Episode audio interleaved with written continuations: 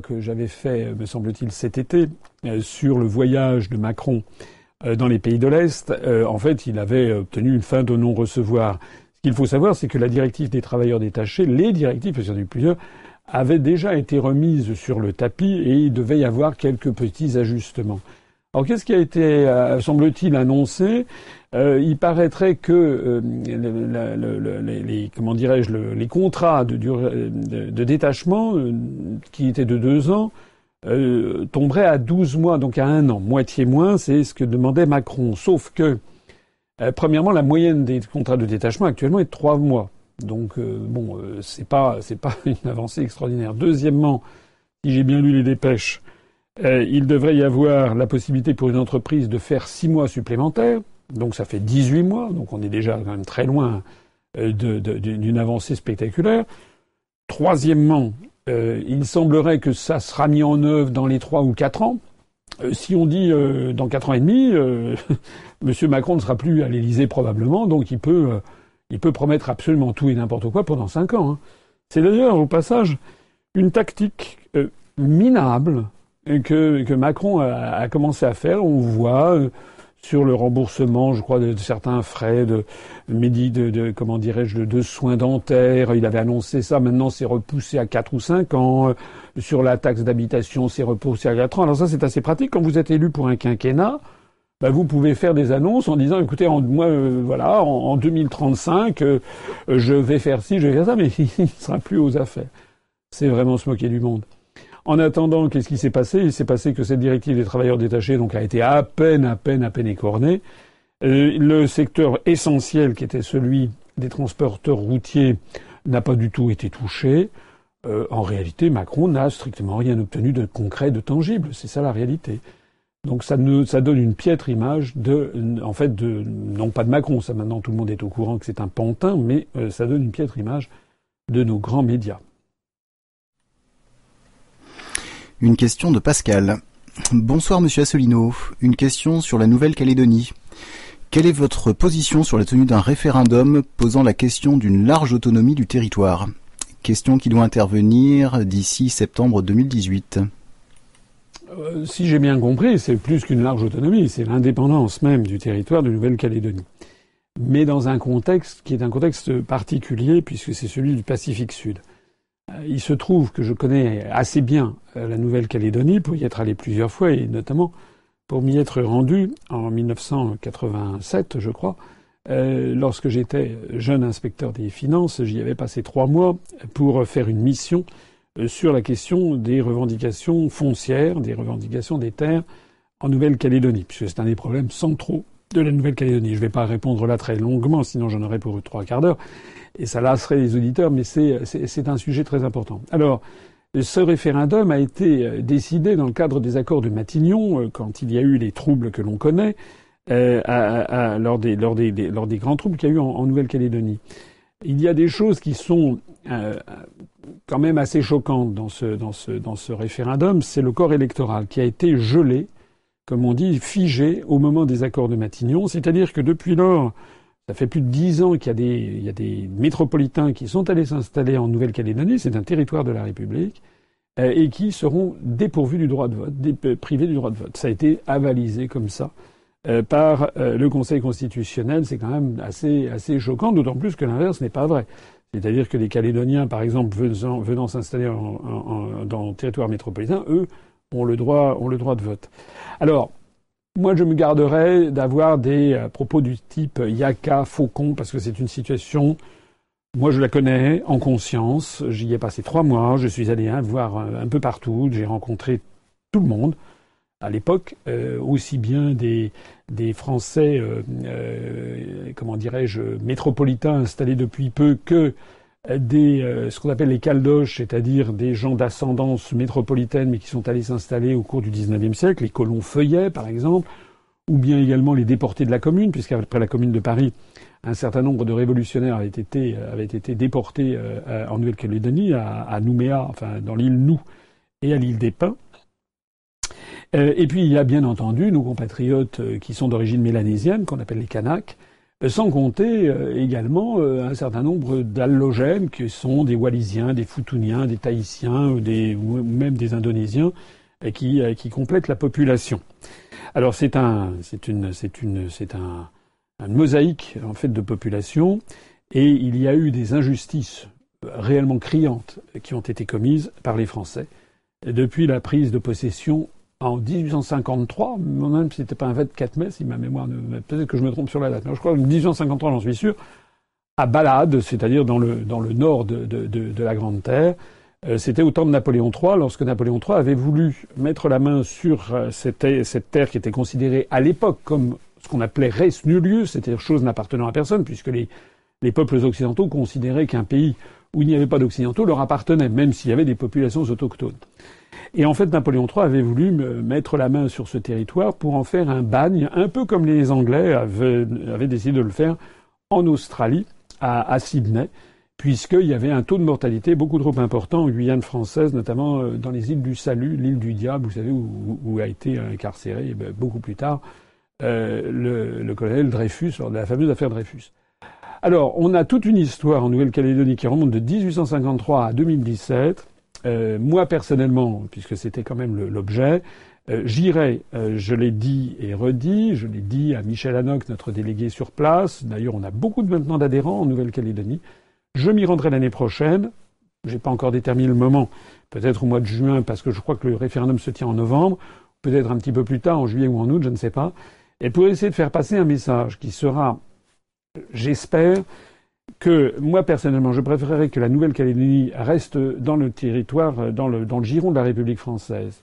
Et je ne le dis pas par euh, cocorico particulier, je le dis simplement parce que dans euh, le Pacifique Sud, tous les territoires euh, qui ont acquis leur indépendance, en fait, c'est une indépendance extrêmement difficile à assurer. Ce sont des micro-territoires. Et en fait, ce sont souvent des indépendances factices. ce sont souvent des indépendances associations, des statuts un petit peu hybrides qui lie la plupart de ces territoires, soit aux États-Unis d'Amérique, c'est le cas des Samoa américaines, soit euh, à, l'Australie, soit à la Nouvelle-Zélande. Donc des petits territoires comme Tuvalu, Kiribati, l'île de Niue, Nauru, etc. Euh, tous ces micro-États sortis des années 80, 90 euh, du XXe siècle ont en fait une défense, une, politique étrangère et une aide au développement qui est assurée par Canberra c'est-à-dire la capitale de l'Australie, ou par, euh, ou par Wellington, la capitale de la Nouvelle-Zélande. Alors, moi, je pense que de toute façon, ce serait triste et ce serait vraiment un, dommage pour tout le monde, y compris pour nos compatriotes kanaks, que la France se retire complètement. Il y a quand même aussi une forte, une importante communauté d'origine, d'origine métropolitaine. C'est un porte-avions francophone dans un océan anglophone. J'ajoute que c'est le deuxième producteur mondial de nickel, ce qui est extrêmement important pour la fabrication des aciers, euh, spéciaux, notamment pour la Chine est devenue un, très gros importateur de nickel de, néo-calédonien. Et puis c'est également euh, potentiellement une terre de tourisme assez extraordinaire, d'autant plus extraordinaire que nos compatriotes kanaks euh, ont beaucoup tenu à, empêcher que, soient bétonnées les côtes de Calédonie. Donc il y a des trésors sur place en matière touristique je pense qu'il faut y développer un tourisme respectueux de la nature, un tourisme du XXIe siècle, un tourisme qui soit avec des éco-lodges ou des, euh, éco-safaris, ce genre de, ce genre de choses. Euh, moi, je ne veux pas que la Nouvelle-Calédonie, enfin, je ne voudrais pas que la Nouvelle-Calédonie bascule dans la sphère anglophone, bascule en fait dans le règne aussi des mafias qui parfois se sont emparés de certains micro-États, et euh, que la Nouvelle-Calédonie reste un peu un modèle de développement à la française dans le Pacifique Sud, comme d'ailleurs la Polynésie. Euh, alors pour ça, il faut, il faut continuer ce qui a été fait. Et là, c'est quelque chose qui m'est très très cher. J'aurai l'occasion de le dire si je vais, si je vais l'année prochaine donc à, Nouméa et ailleurs. Je me rendrai partout, y compris en brousse. je me rendrai dans certaines tribus. Je me rappelle avoir été reçu euh, à Petit Coulis Saraméa par le, grand chef de la tribu de Petit Coulis Saraméa. J'ai vraiment eu des souvenirs extrêmement émouvants avec avec des chefs de tribus. Et moi, je voudrais surtout que la France soit la France, c'est-à-dire que nos compatriotes kanaks puissent avoir accès à la plénitude de ce qu'est un, citoyen français. C'est l'un des seuls territoires de la République, peut-être même le seul d'ailleurs, où il y a encore des personnes qui ont un statut particulier et qui ne sont pas citoyens français, c'est des statuts euh, tribaux. Euh, moi, j'aimerais que ça, progressivement, euh, dans la mesure du respect des coutumes locales, bien entendu, on puisse évoluer là-dedans. Et puis, j'aimerais surtout beaucoup que l'on multiplie les échanges entre la métropole et puis la, Nouvelle-Calédonie, comme avec la Polynésie. J'en avais parlé dans mon, dans mon programme présidentiel. Je trouve qu'il devrait y avoir beaucoup plus d'échanges euh, de, de, de, classes, de, de, collèges avec la, avec la Calédonie. Euh, je trouve qu'il faut mettre le paquet aussi pour continuer à développer le nord de l'île, même si des choses ont été faites, et toute la côte est. Euh, je trouve également qu'il faudrait qu'on rende davantage hommage à cette composante océanienne, la composante océanienne et pacifique de, de, de, la France. Euh, je ne suis pas sûr, personnellement je le regrette, mais je ne suis pas sûr qu'il y ait jamais eu en France des responsables qui soient euh, d'origine d'origine mélanésienne qui ait accès à de grands postes de responsabilité. Je pense qu'il faudrait là aussi aller de, de l'avant. Voilà. En tout cas, j'irai en Calédonie l'année prochaine pour développer ce message, un message de réconciliation, de paix entre les communautés et de développement de la France sur place. Une question de Méziana Taille. Bonjour Monsieur Assolino. Pouvez-vous nous expliquer la situation d'Airbus vis-à-vis des Américains? Existe-t-il un risque de se faire voler Airbus par les Américains? Merci. Alors je répondrai très vite parce que j'en avais parlé plus longuement dans mon entretien d'actualité la, dernière fois. Oui, il y a un risque, il y a un risque de dépeçage d'Airbus. Il y a un risque de dépeçage d'Airbus, comme d'ailleurs d'Alstom. Enfin, Alstom, c'est même maintenant, euh, c'est consommé. Euh, c'est que, euh, en fait, nous sommes dirigés par des dirigeants qui sont soit d'une incompétence pharaonique, soit euh, d'une traîtrise qui non, non moins pharaonique. Euh, peut-être même les deux d'ailleurs. Euh, en, réalité, on a l'impression qu'il n'y a qu'en France que les dirigeants français ne défendent plus les intérêts nationaux.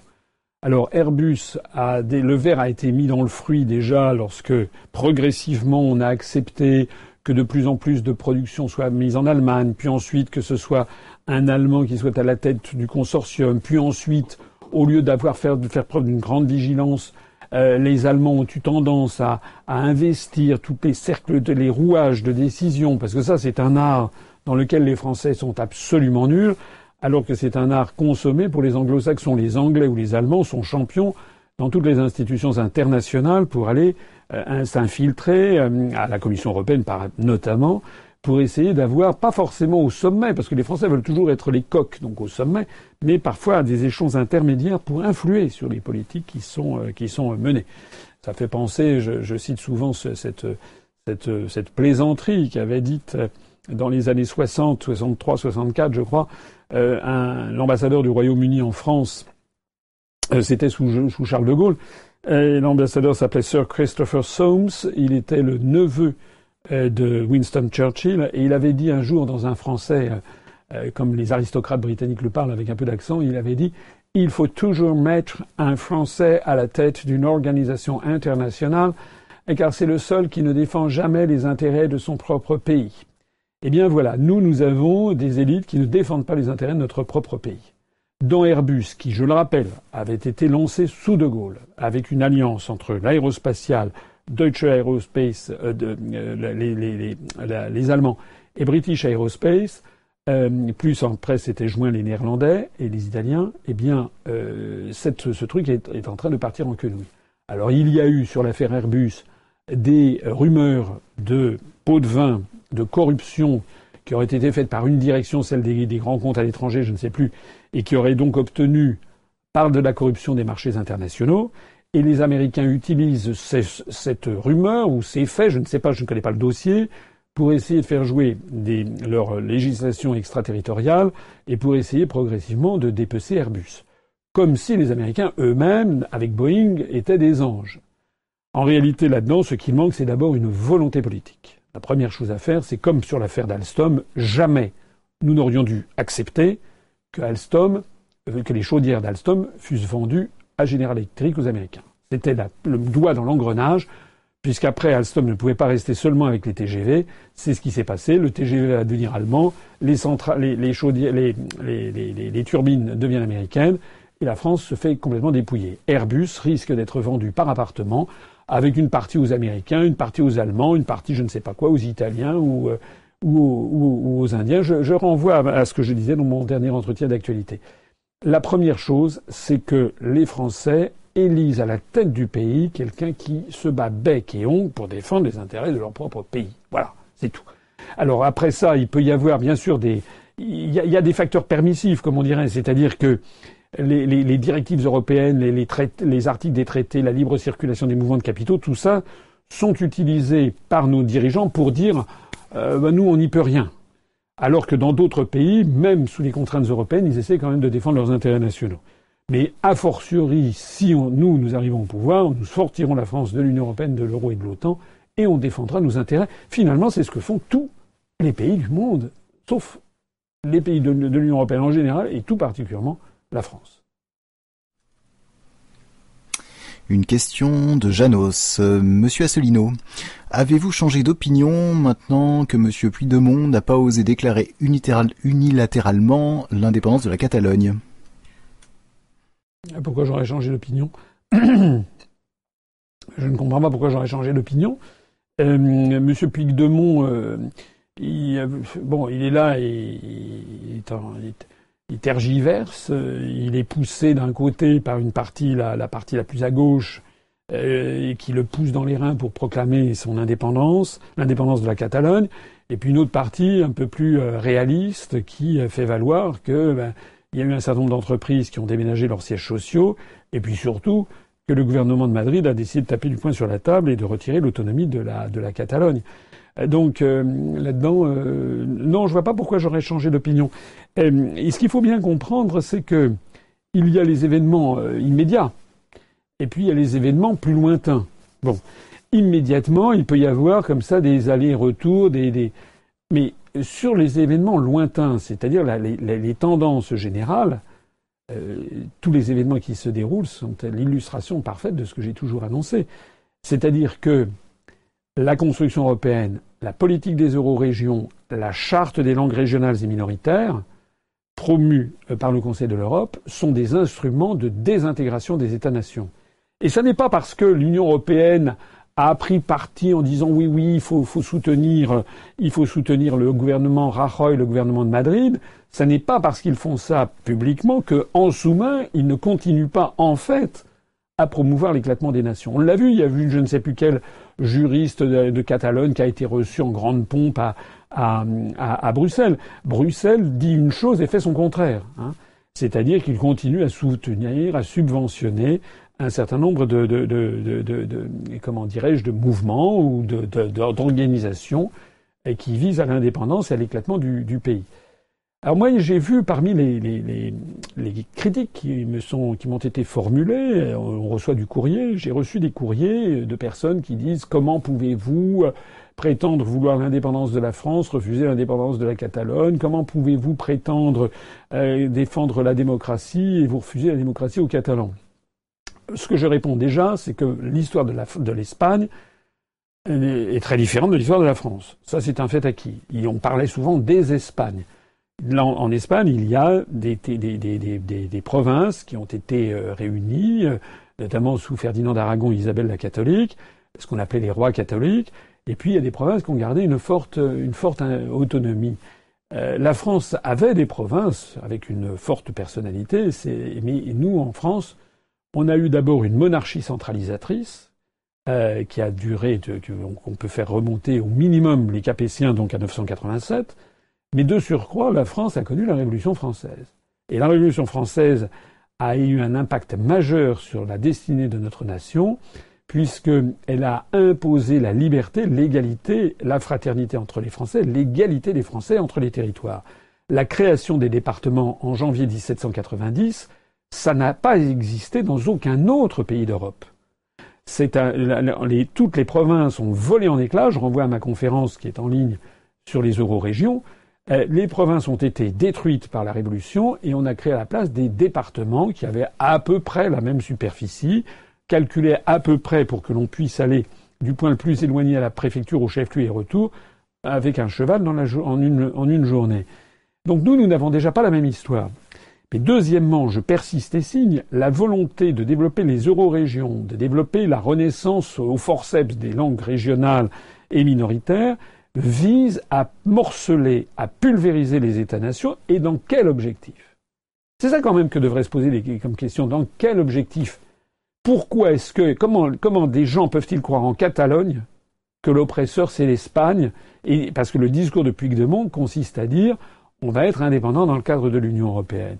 Comment est-ce que des Catalans peuvent imaginer un instant, ça serait pareil pour des Corses en France, des Bretons, des Alsaciens, des Savoisiens, des, Picards, des Morvandiaux, des Basques, des je ne sais pas quoi, comment pourrait-il imaginer d'avoir plus de poids, plus de pouvoir pour défendre leurs intérêts, alors qu'ils seraient beaucoup plus petits face au rouleau compresseur de l'Union européenne que la France? Non, ce qu'il faut, c'est en revenir aux États-nations, sortir de l'Union européenne et faire agir notre, notre principe de solidarité nationale. Parce que ce qui se cache d'ailleurs derrière ces mouvements régionalistes n'est pas sympathique du tout. Ce qui se cache derrière, c'est en fait essayer de refuser la solidarité nationale. Les Catalans, euh, en fait, leur discours consiste à dire on est la région la plus riche, on n'a pas à payer pour les autres régions d'Espagne. Ils n'ont pas à payer pour les autres régions d'Espagne, mais ils veulent rester dans l'Union européenne, c'est-à-dire qu'ils vont payer pour la pour l'Estonie, la, Slovaquie, euh, la Pologne, mais ça ils ne le disent pas à leurs électeurs. Donc euh, ça c'est le problème des de l'Espagne, mais moi je vois loin, je vois ce qui peut arriver. Je constate que les Catalans, la, mouvance indépendantiste catalane réclame le département français des Pyrénées-Orientales qui appartient à la France depuis le traité des Pyrénées de 1659, depuis Mazarin. C'est donc un, risque de démembrement de la, de la République. Et je pense par exemple à des régions comme la Corse, par exemple. Euh, quand on voit qu'il y a des mouvements en Corse qui essaient de faire la même chose, mais la Corse, elle vit, euh, euh, elle vit uniquement de transferts, pas uniquement, mais beaucoup de transferts de la métropole. Énormément de transferts venant de la République française.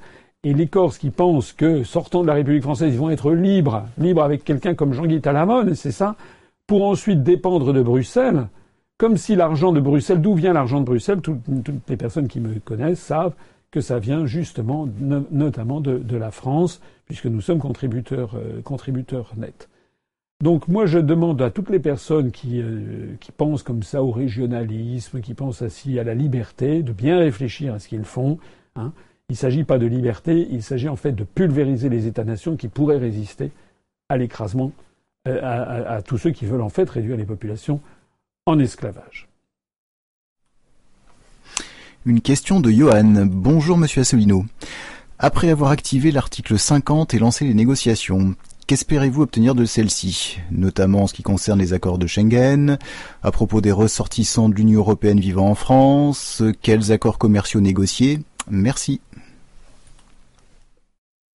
Alors, euh, l'article 50 du traité de l'Union européenne permet, comme vous le savez, de négocier un accord de sortie traitant d'un certain nombre de sujets. C'est ce que font actuellement les Britanniques.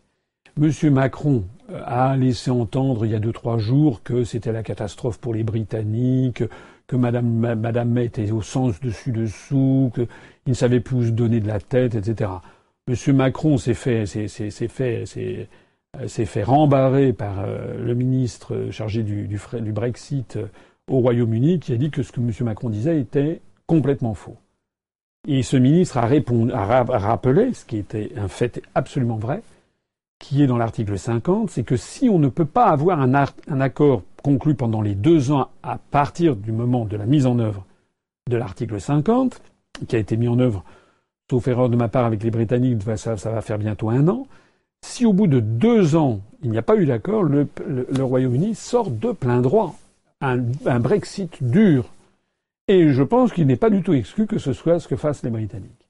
J'en profite pour rappeler ici que contrairement à ce que essayent de faire croire les médias, les mêmes médias que, ce, que Séverine, je crois tout à l'heure, indiquait comme étant se moquant du monde sur l'affaire qui présente Macron comme ayant été un, ayant obtenu un grand succès sur la directive travailleurs détachés alors qu'il s'est ramassé une gifle.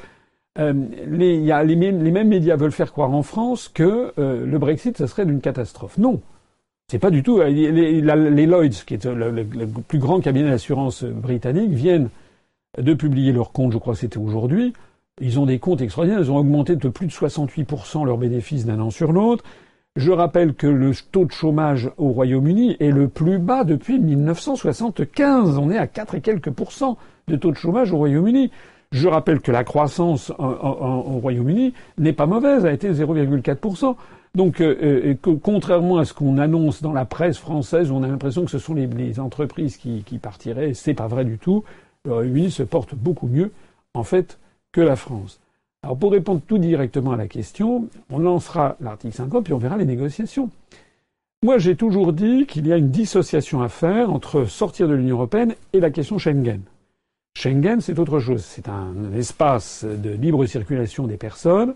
Et je l'avais déjà dit et redit, eh bien, nous, nous, euh, euh, on demandera aux Français ce qu'ils veulent sur Schengen. J'en profite d'ailleurs pour dire que nous avons installé euh, la commission migration qui a s'est installée, la première réunion de l'installation de cette commission qui va, au cours des semaines et des mois qui viennent, réfléchir à toutes les questions concernant les problèmes migratoires en France sans sans aucun tabou. Hein, nous avons tout examiné. On va examiner euh, les problèmes, on va examiner les, propositions ou les non-propositions des autres partis politiques.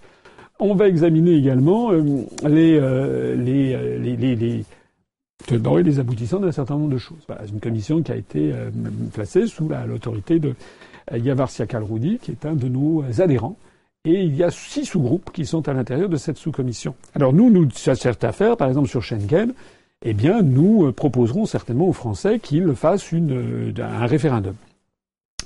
Euh, mais dans notre esprit, enfin dans mon esprit en tout cas, il n'y aura pas de chasse aux, aux, étrangers qui sont installés en France. C'est d'ailleurs pas du tout ce qui se passe au Royaume-Uni. ça n'a aucun rapport. Je rappelle qu'il y a des pays de l'Union européenne qui ne sont pas dans Schengen, comme par exemple l'Irlande euh, ou le Royaume-Uni justement, et puis des pays qui sont dans Schengen et qui ne sont pas dans l'Union européenne, comme la Norvège ou, l'Islande. Sur le reste, eh bien, nous verrons. On verra de Brexit dur, Brexit, euh, Frexit dur, Frexit doux, je ne sais pas. On verra. On verra.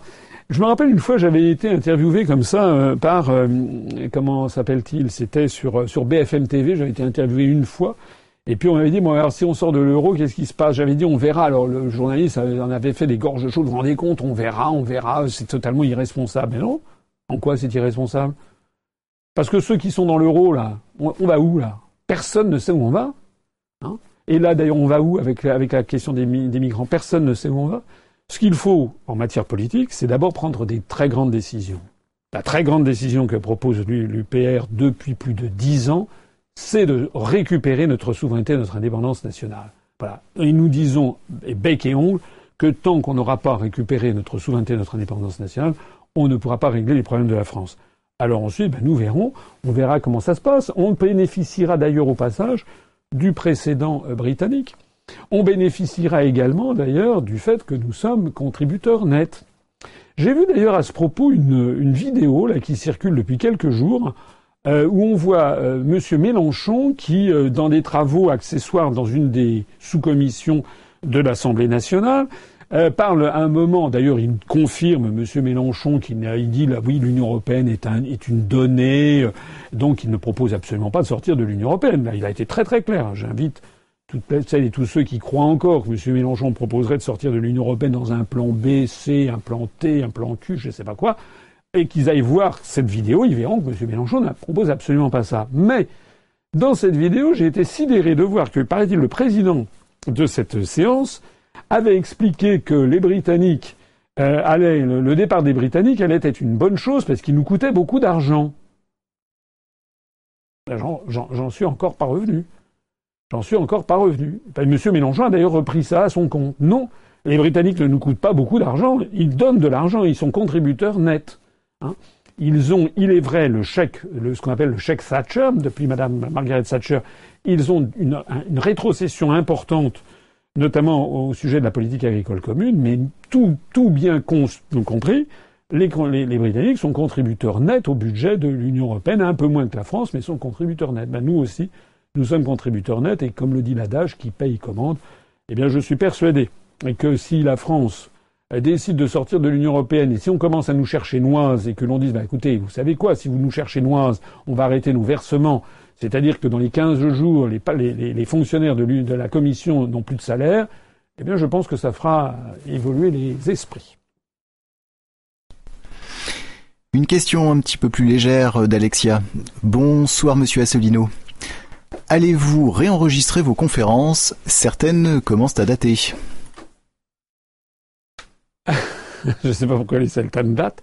C'est possible que certaines dates, il est possible que j'ai pris un coup de vieux depuis 7 ou 8 ans. Ça, ça, ça. Ce sont des choses qui arrivent à tout le monde, y compris à moi. Euh, c'est possible aussi qu'il y ait certaines. Il y a une vidéo que j'aimerais bien. Oui, c'est vrai, il y en a deux, trois que j'aimerais bien enregistrer. Il y a la vidéo sur euh, sur l'histoire de France, puisque j'en ai fait une nouvelle version allongée, si j'ose dire, parce qu'il y avait des passages par rapport à celle qui est en ligne, des passages que je n'avais pas évoqués, que j'évoque dans les dans la dernière mouture, notamment sur les guerres de religion, qui était quand même un, point très important, et également sur euh, la commune de Paris. Euh, il y a également celle qui s'appelle, je crois, les les les douze les, les, les douze impasses de la construction européenne que j'aimerais bien réenregistrer donc effectivement, je pense que ça mériterait que je le fasse. Et puis c'est vrai qu'il y en a un certain nombre d'autres qui sont devenus un petit peu obsolescentes parce que je décris par exemple les commissaires de la commission Barroso I, les commissaires européens. Donc maintenant ils ont ils ont ils ont changé, c'est vrai. Cela étant, c'est un gros travail de faire ça. Et euh, voilà, il, y a, il faut faire une allocation des, une allocation des, du temps. Euh, J'ai aussi à l'esprit de, de, faire euh, quelques nouvelles conférences.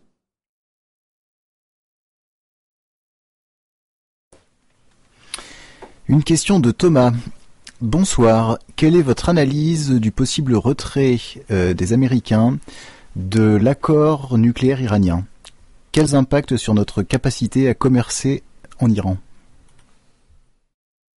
Alors là, j'avoue que je ne sais pas très bien où l'on en est parce que c'est une valse hésitation, semble-t-il, de Donald Trump. On ne sait pas très bien où est-ce que l'on va. Euh, aux dernières nouvelles, j'avais vu que les États-Unis avaient dit que de toute façon, ils n'interdiraient pas à la France, à l'Allemagne de commercer avec l'Iran. Bon, j'en n'en sais rien. Euh, ce que je voudrais dire, c'est que l'Iran est un immense pays. Il y a 82 millions d'habitants en Iran. C'est un pays, euh, c'est comme l'Égypte dans un autre domaine. 92 millions d'habitants en Égypte, 82 millions d'habitants en, Iran. Ce sont deux géants du Moyen-Orient. Euh, et ce sont deux pays, l'Égypte et l'Iran, avec lesquels la France a eu traditionnellement des liens euh, importants. J'ajoute que l'Iran est un pays euh, sublime, avec qui a plus de 2500 ans de civilisation. L'Iran, c'est les, Perses se sont battus contre les, Grecs. Tout le monde garde le souvenir d'avoir appris peut-être à l'école la, bataille de Salamine, d'avoir appris la, bataille des Grecs contre Darius, etc. Euh, L'Iran est une immense civilisation. Euh, c'est un pays avec lequel, d'ailleurs, la France a eu des liens traditionnels euh, sous la dynastie des, des c'est-à-dire les chats avant la dynastie des Pahlavis, c'est-à-dire au XVIIIe, XIXe siècle. Tous les médecins personnels du chat étaient, du chat d'Iran étaient, étaient français. Sous Louis XIV, on avait eu le voyage du, les, voyages de, de, de M. Chardin, le voyageur Chardin, qui était allé en Perse et on a des très beaux ouvrages de, de voyage du XVIIIe siècle avec euh, dans des grands in quarto avec des, des, cuirs et à l'intérieur des gravures sur euh, la cour du, du, roi de, du roi de Perse. Euh, et on a eu aussi au XVIIIe siècle, rappelez-vous, les lettres persanes. Comment peut-on être persan disait Montesquieu. Donc la France a toujours eu une grande, un grand tropisme vers l'Iran, et réciproquement d'ailleurs. Je rappelle qu'à la cour de Téhéran, du temps du dernier Shah, Mohamed Reza Shah Pahlavi, et de l'impératrice Farah, toute la cour parlait le, français. Alors tout ça a été battu. D'ailleurs, il y a eu beaucoup d'investissements français en, Iran. Euh, Charles de Gaulle était allé en, Iran. Euh, il y a eu euh, une période faste des relations franco-iraniennes, qui a même culminé d'ailleurs avec le fait que l'ayatollah Khomeini s'était réfugié en France à Naufle-le-Château. et puis, malheureusement, bah, depuis un certain nombre d'années, la France est passée sous les fourches codines des États-Unis d'Amérique. On l'a vu sur l'affaire notamment des sanctions qui avaient été prises par les États-Unis. Ils ont failli entraîner euh, Peugeot à la ruine, tout simplement. Tout simplement en empêchant Peugeot de, commercer avec l'Iran. Le plus scandaleux de cette affaire, c'est comme tout à l'heure on parlait pour Airbus, c'est que les Américains interdisaient à la France ou à tout le monde d'aller négocier, traiter avec l'Iran au motif de ce projet de nucléaire. Mais au même, au même moment, les États-Unis, eux, euh, par exemple Boeing, envoyait des pièces détachées euh, en, Iran. Et ils se frottaient les mains parce qu'eux faisaient ce qu'ils interdisaient aux Européens de faire. Donc la première chose à faire, normalement, encore une fois, c'est comme pour Airbus, c'est comme pour Alstom, c'est comme pour euh, les travailleurs détachés, c'est comme pour la, la, condition, comment dirais-je, la sortie de l'Union européenne, c'est comme pour l'OTAN. Il suffit tout simplement, il suffit. Il faut tout simplement que les Français désignent à la tête du pays quelqu'un qui dirige le pays pour le compte de ses habitants, et non pas pour le compte d'une oligarchie. Donc moi, si j'avais été élu président de la République, eh bien, une des premières choses que j'aurais faites, c'était de rétablir des liens très étroits avec l'Iran, qui est un grand pays, comme d'ailleurs avec l'Égypte, comme d'ailleurs avec euh, la Russie, comme d'ailleurs avec la, Chine. De ce point de vue-là, je me félicite que Macron, paraît-il, se rende en Iran. J'ai pas bien compris pourquoi. Enfin, on va voir. Tant mieux. C'est plutôt une bonne chose. Mais il faut absolument qu'on arrête et qu'on dise aux Américains leurs faits. Voilà. Les Américains, avec leur législation extraterritoriale, il faut que ça s'arrête. Et il ne faut jamais céder face à l'intimidation. C'est un principe fondamental. On ne doit, quand on commence à céder un, tout y passe. On ne doit jamais céder à l'intimidation. La France doit renouer les relations les meilleures qui soient avec l'Iran, comme avec les grands pays du Moyen-Orient et du monde. Une question de Léonidas. Euh, pensez-vous que valoriser des langues régionales, comme en Suisse italienne, Suisse romande ou en Flandre, euh, permettent euh, mieux d'éviter les tendances sécessionnistes plutôt que de les accroître? Alors j'en ai déjà parlé tout à l'heure. Euh, l'exemple de la Suisse est un cas particulier parce que la Suisse est un pays qui a été créé. là, c'est vraiment j'ai l'impression d'être à question pour un champion parce qu'à chaque fois il faut que je me remémore tout ce que j'ai dans la, dans, la, dans la cervelle.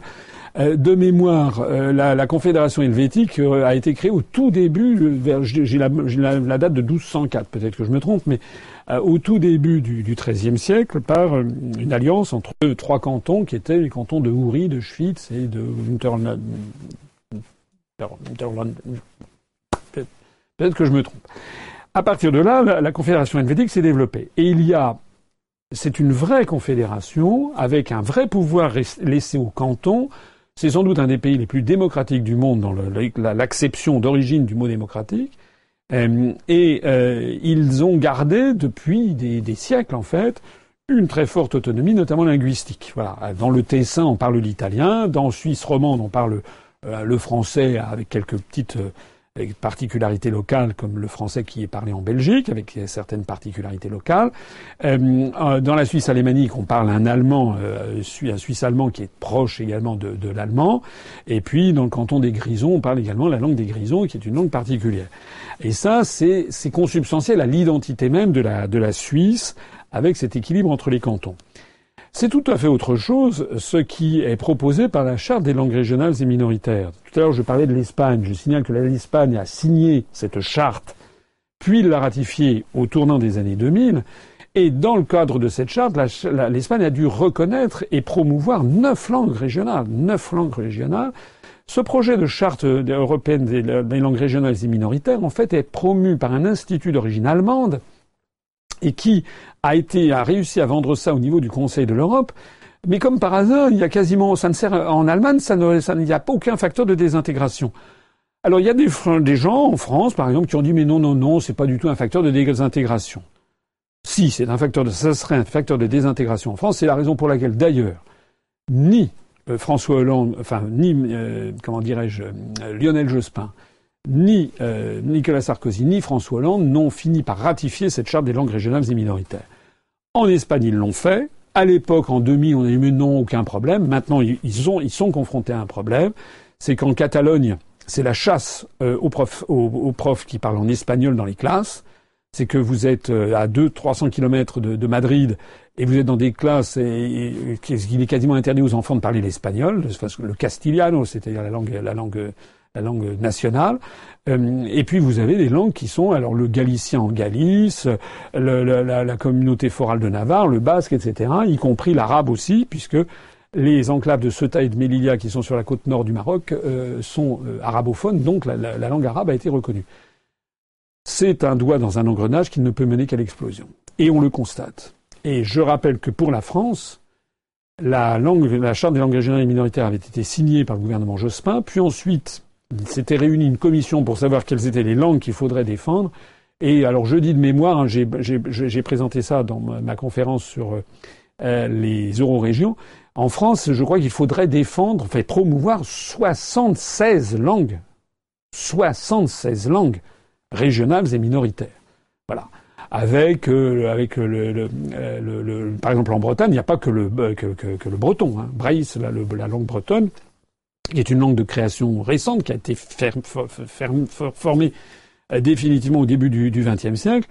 c'est une langue qui, auparavant, il y avait des dialectes dans les côtes d'Armor, il y avait des dialectes du côté de, Quimperlé, etc. Et puis surtout dans le centre de la Bretagne, à, à Rennes, on n'a jamais parlé le breton, on parlait le gallo. Euh, alors cette, cette frénésie de découvrir des langues euh, a mené dans ces 73 langues, il y a le morvandio pour le morvan, euh, il y a le poitevin saintongeais pour la pour la saintonge, il y a le picard, il y a le nord le, bas le bas alsacien et le haut alsacien, il y a voilà le, corse, il y a le, le basque, il y a le catalan, il y a le euh, une quarantaine, je crois, rien que pour la, pour la, pour la, métropole, et puis également euh, des langues euh, comme le mong en, en, Guyane, ou bien plusieurs, au moins une dizaine ou une quinzaine de langues en, Nouvelle-Calédonie, puisque c'est en terre mélanésienne. Tout ça n'est pas raisonnable. Moi, je ne suis pas contre le fait qu'on apprenne des langues régionales. Ben, j'ai jamais pensé interdire des langues régionales. S'il y a des gens que ça intéresse, d'avoir un patrimoine local, le régionalisme, euh, bah, c'est toujours intéressant. Mais le fait d'en faire une politique systématique, le fait que par exemple en France, on est en Bretagne aujourd'hui plus d'enfants qui suivent, qui apprennent des cours de breton dans les écoles d'Iwan que d'enfants en France qui apprennent le chinois, ça pose un problème. Voilà. C'est à mon avis, ça pose un problème. Parce que ça veut dire que la France, au lieu de s'ouvrir vers l'universel, alors que la langue chinoise, mandarin, c'est une culture immense, c'est le premier pays du monde. C'est la première économie du monde en parité de pouvoir d'achat. Alors que nous devrions avoir des dizaines de milliers de Français qui apprennent le chinois, mais aussi le japonais, mais aussi l'hindi, le russe, le portugais du Brésil, euh, etc. Non. On a maintenant plus d'enfants qui apprennent cette langue qui est de, création récente, qui est, euh, formée définitivement dans les années 1920, euh, le breton, qui n'a pas une littérature extraordinaire, alors que nous n'apprenons pas le chinois. C'est comme ça qu'on prépare le XXIe siècle, le XXIIe siècle, c'est comme ça qu'on prépare l'ouverture euh, sur le monde. Non. Ce qui se cache derrière, je l'ai déjà dit, c'est en fait une volonté de pulvériser les États-nations, de les, résumer à de l'insignifiance, de les, pousser dans une espèce de régionalisme euh, qui, referme, qui se referme sur soi-même. De ce point de vue-là, d'ailleurs, je, note et je l'ai déjà dit, je le redis, je l'avais noté dans ma, conférence sur les eurorégions, le rôle d'une officine comme Wikipédia, c'est incroyable. Le nombre d'articles maintenant sur Wikipédia qui sont traduits en Morvandio, en Brezonnec, en Corsou, dans les îles, c'est dingue. Mais qui est-ce qui fait ça? Et le plus dingue dans l'histoire, je l'avais montré, c'est qu'il y a euh, dans, sur Wikipédia, vous allez, il y a des rubriques sur, par exemple, les Indiens Cherokees qui sont parqués dans des réserves aux États-Unis, du côté de l'Arizona ou du Colorado. Eh bien là, allez voir la notice pour les Indiens de Cherokee ou les Indiens Navajo, etc., qui parfois sont plusieurs dizaines de milliers, parfois 200 000 ou 300 000 personnes, la population de la Corse. Eh bien vous verrez, vous verrez que c'est traduit en brezonec, en corsou, mais c'est pas traduit en langue Cherokee, en langue Navajo. Bizarre, non? Une question de Cédric maintenant. Bonsoir, monsieur Asselineau. Que pensez-vous de la nouvelle chaîne RT en France? Euh, Serait-elle une chance pour l'UPR euh, de gagner en visibilité?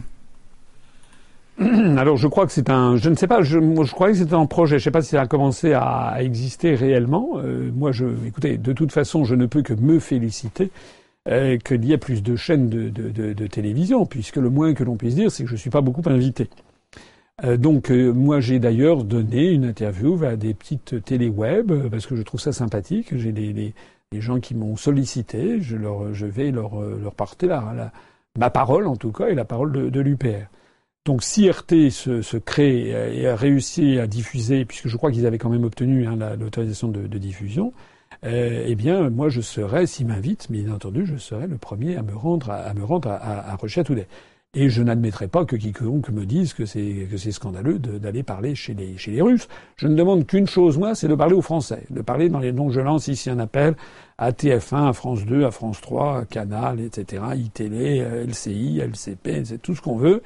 Je suis prêt à y aller dès demain. Mais je rappelle que depuis le soir du vendredi précédent premier tour d'élection présidentielle, nous avons été totalement interdits de médias y compris d'ailleurs pendant la campagne pour les élections législatives, ce qui est un déni total de démocratie et de droit.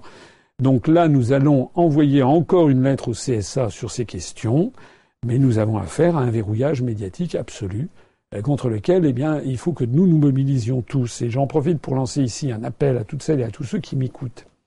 Je vois régulièrement des gens qui me disent, mais alors qu'est-ce que vous faites? Euh, On n'arrivera à rien si on n'est pas dans les médias. Bon.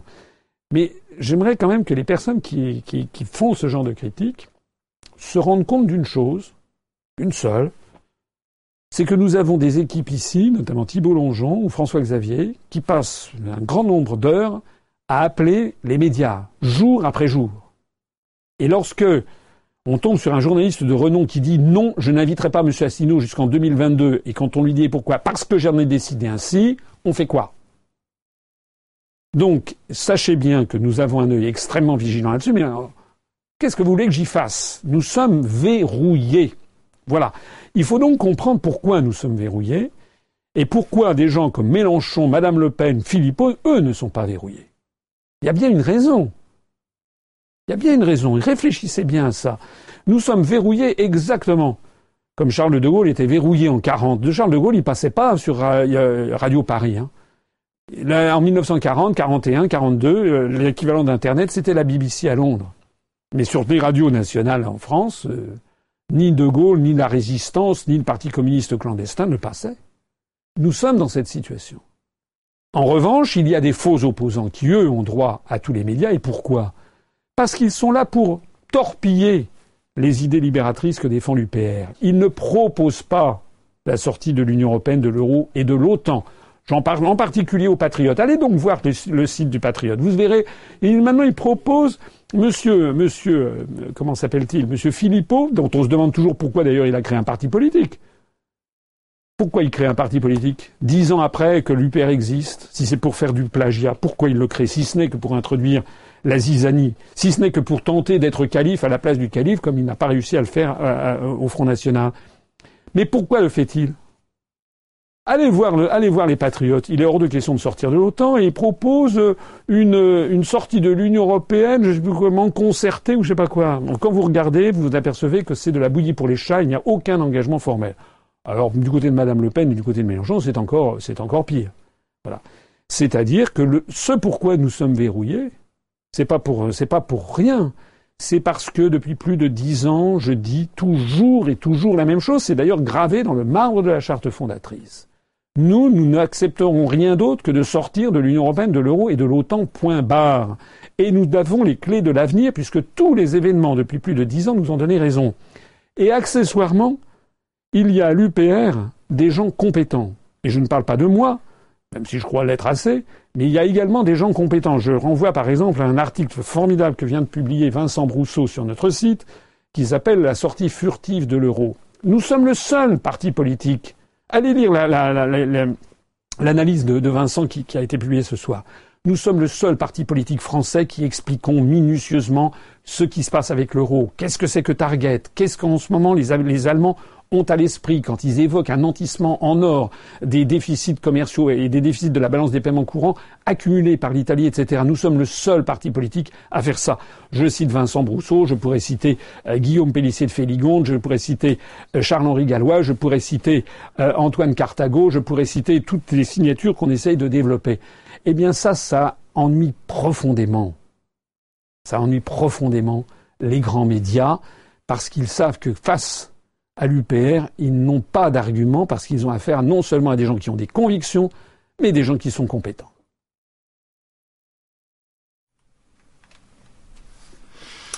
Euh, une question qui, je crois, s'adresse à l'inspecteur général des finances. Une question de John.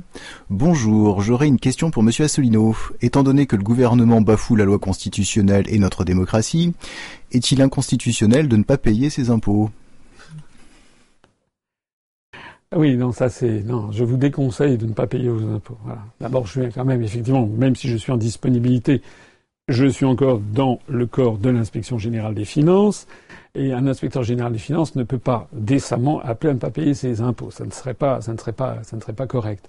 Euh, et puis surtout, ça serait, ça serait donner un très mauvais conseil parce que quelqu'un qui ne paye pas ses impôts, eh ben, malheureusement, il est rattrapé, malheureusement ou heureusement, il est rattrapé par le fisc euh, qui euh, peut faire des quantités de choses, des, des, poursuites, des avis à tiers détenteurs sur son salaire, des saisies sur sur patrimoine, etc., etc. Donc non, on peut pas, on ne peut pas, on peut pas faire ça. ça serait, en tout cas, vous n'auriez jamais le, le droit, les, personnes, aucun juge ne vous donnerait, ne vous donnerait raison.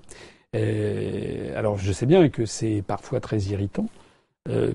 on peut éventuellement envisager des, comment dirais-je, des, des, des, mesures de, de, refus fiscal, mais je pense que c'est plutôt sur des sur des choses particulières. Par exemple, par exemple, c'est vrai que lorsque je pense qu'il y a 332 000 personnes en France, électeurs, qui ont voté pour moi à l'élection présidentielle, c'est-à-dire près de 1% des suffrages, c'est-à-dire quand même la population entière de, de l'Islande, eh bien quand je pense que ces 332 000 personnes, qui sont des citoyens, très probablement payent leur, euh, leur, euh, leur euh, redevance audiovisuelle, je me dis qu'il est absolument inimaginable que le service public de l'audiovisuel, France Inter, France Info, ait décidé que nous n'existions pas. Donc là, nous avons à attirer l'attention, on va de nouveau attirer l'attention du CSA sur ces questions. Et là, il y aurait peut-être, alors pas du boycott, parce que, mais il y a certainement des choses à faire. Et en matière de, non-paiement de l'impôt, non, je vous le déconseille. Les 18 et 19 novembre, l'Union populaire républicaine organise son et 19 novembre, l'Union populaire républicaine organise son université d'automne à Valère, près de Tours. Au programme, table ronde avec des personnalités en vue, discours du président François Asselineau, grande tombola, mais aussi la tenue du Congrès national. Une surprise vous sera également réservée le dimanche après-midi. Réservez vos places dès maintenant sur le site de l'UPR, upr.fr les 18 et 19 novembre. Alors, euh, à nouveau une question d'Alexia Trossé. Bonsoir Monsieur Asselineau. Même si la durée légale du temps de travail est de 35 heures, les Français en travaillent parfois 39. Faut-il passer à 32 pour avoir 35 euh,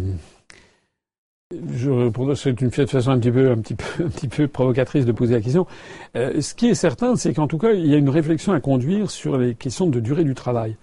Euh, parce qu'il y a, euh, en gros, on pourrait dire qu'il y a une pensée de gauche qui consiste à dire on va baisser, baisser le temps de travail. Et puis il y a une pensée, disons, de droite qui consiste à dire les 35 heures c'est pas possible, il faut remonter à, à plus. en réalité, et je pense que dans les mois qui viennent, on va essayer de développer une réflexion sur ces questions il y a beaucoup de choses qui, vont se, passer dans les années qui viennent, avec l'arrivée quand même en masse de la robotisation dans toute une série de, professions. Euh, et ça, c'est quelque chose qui est très important à avoir à l'esprit. Et je ne suis pas sûr que la, la, pensée consistant à dire il faut arrêter les 35 heures, remonter à 39, 40, etc., est une pensée en fait malthusienne, une pensée. Je ne suis pas sûr que ce soit nécessairement la bonne solution. Pas sûr non plus que de baisser à 32 heures soit une, soit une bonne chose où j'aurais une réponse un peu chèvre-chou à dire en la matière. Ce qui est vrai, c'est que pour l'instant, il y a un problème majeur en France, je ne l'invente pas, qui est le problème du chômage. Or, ce problème du chômage, il ne va pas être réduit parce qu'on va augmenter la, durée du travail. Euh, si on augmente la durée du travail, a priori, ça va, euh, ça risque de, prendre du travail à ceux qui n'en ont pas. D'autant plus que ça sera augmenter la durée du travail, mais sans augmentation de salaire, donc il n'y aura pas d'effet multiplicateur keynésien sur la consommation. Euh, donc, euh, de la même façon, je, je, je n'arrive pas à croire, moi, que on puisse penser qu'on va résorber le problème du chômage, alors que nous avons en France une monnaie qui est l'euro, qui est surévaluée euh, par rapport à la compétitivité intrinsèque de l'économie française. Hein, nous sommes à 1,18, 1,19. Il a un petit peu baissé avec l'affaire catalane à 1,17, mais l'euro est remonté aux alentours de aujourd'hui on doit être à 1,18, 1,19 dollars. C'est à peu près 20% euh, plus cher, trop cher pour l'économie euh, française.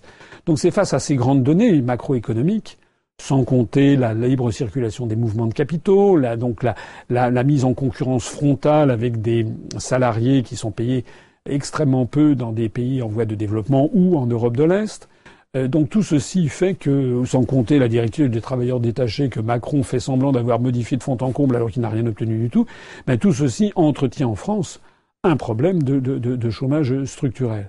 Et donc je ne crois pas du tout que ce soit ni en, baissant euh, la, la durée du travail, ni en l'augmentant qu'on pourra résoudre cette question.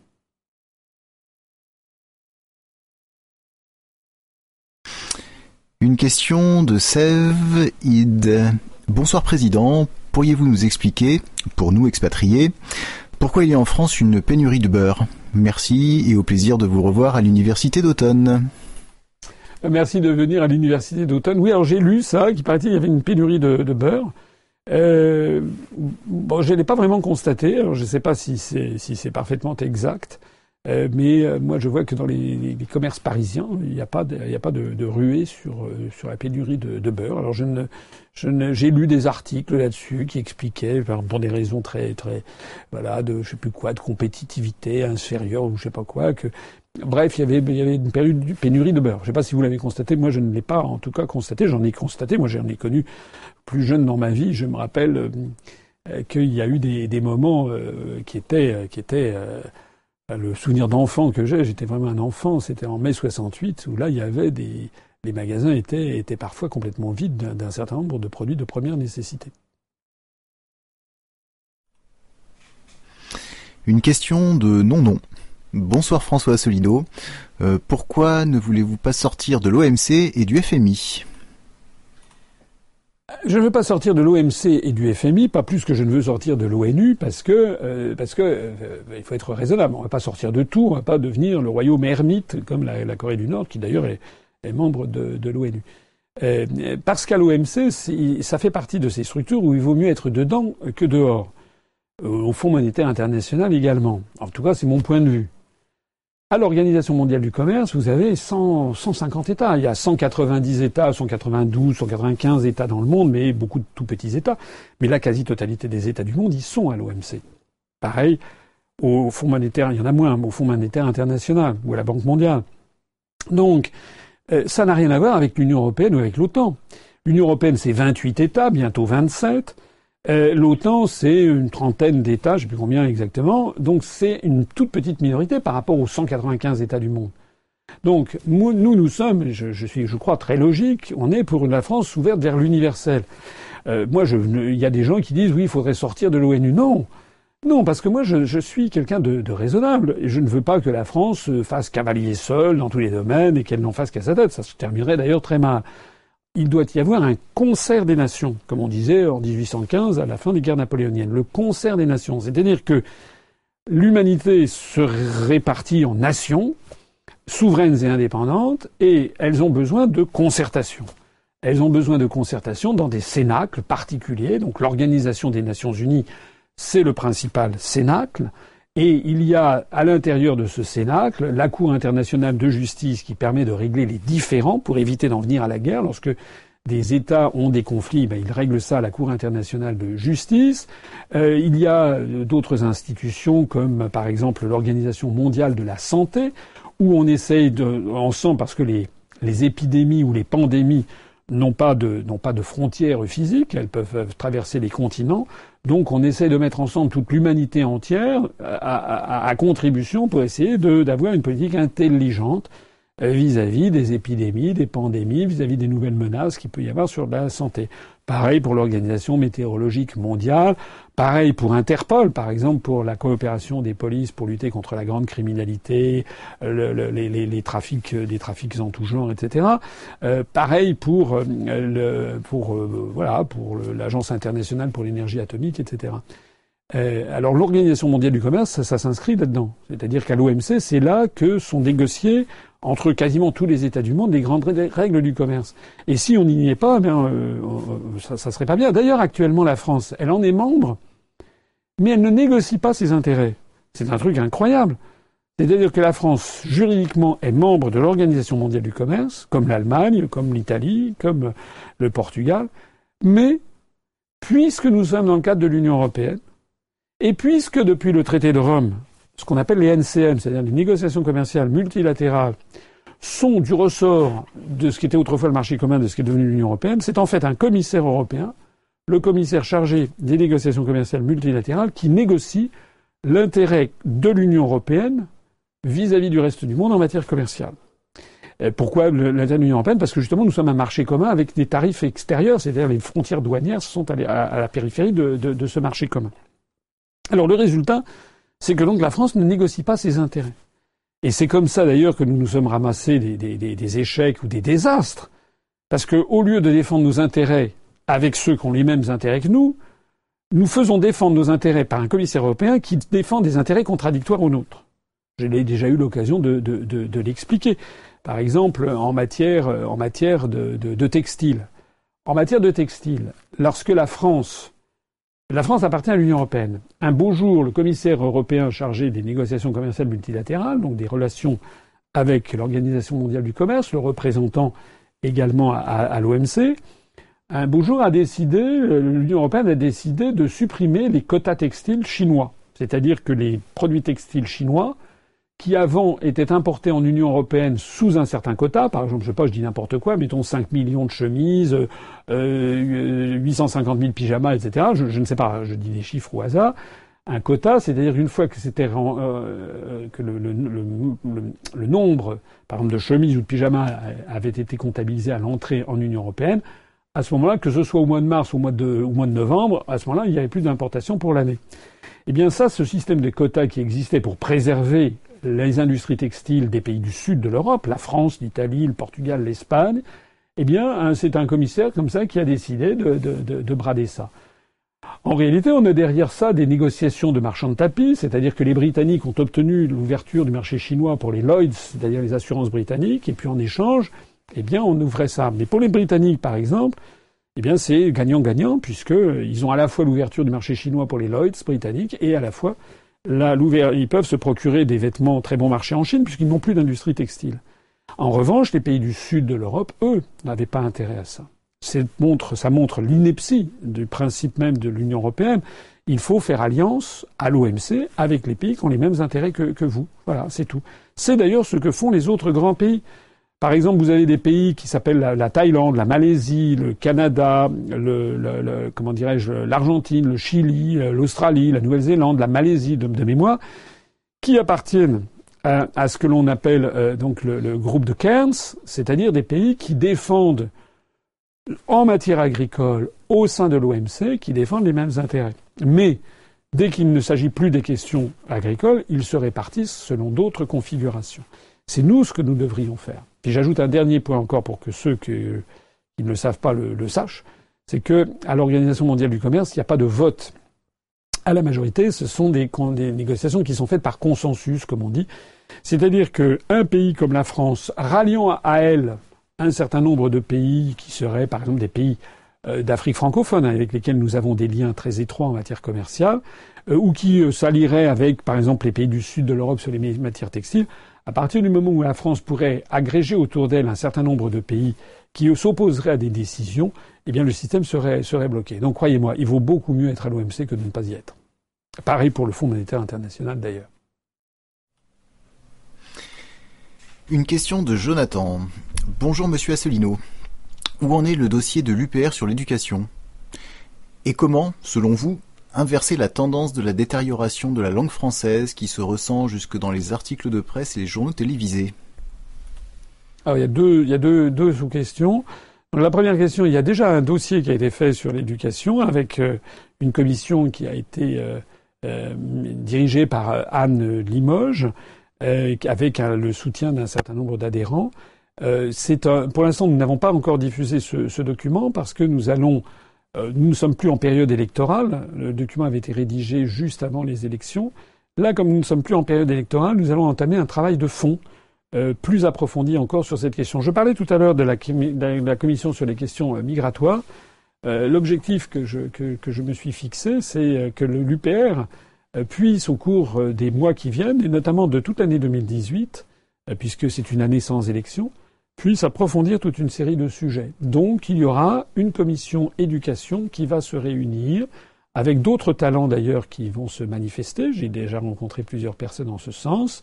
Et nous aurons, je pense, un dossier qui sera un dossier euh, qui euh, structurera la, pensée de la pensée de, de l'UPR, toujours sous la contrainte de la charte fondatrice, c'est-à-dire que toujours sous la contrainte d'un mouvement qui essaye de rassembler au-delà du clivage droite-gauche, qui n'empêche pas quand même d'avoir un certain nombre de choses à, dire, comme je l'avais dit d'ailleurs dans le programme présidentiel, puisque bon, tout le monde sait qu'à l'UPR, nous sommes favorables à un grand retour à l'école républicaine, à l'ascenseur au mérite, à un retour aussi de la notion d'effort, à une revalorisation du métier de, professeur et d'instituteur, ou de professeur des écoles, comme on dit, euh, à un retour aussi aux méthodes qui ont fait leur, leur, leur leurs preuves en matière de lecture, un retour également à un apprentissage minutieux euh, de l'histoire, un apprentissage de la langue française.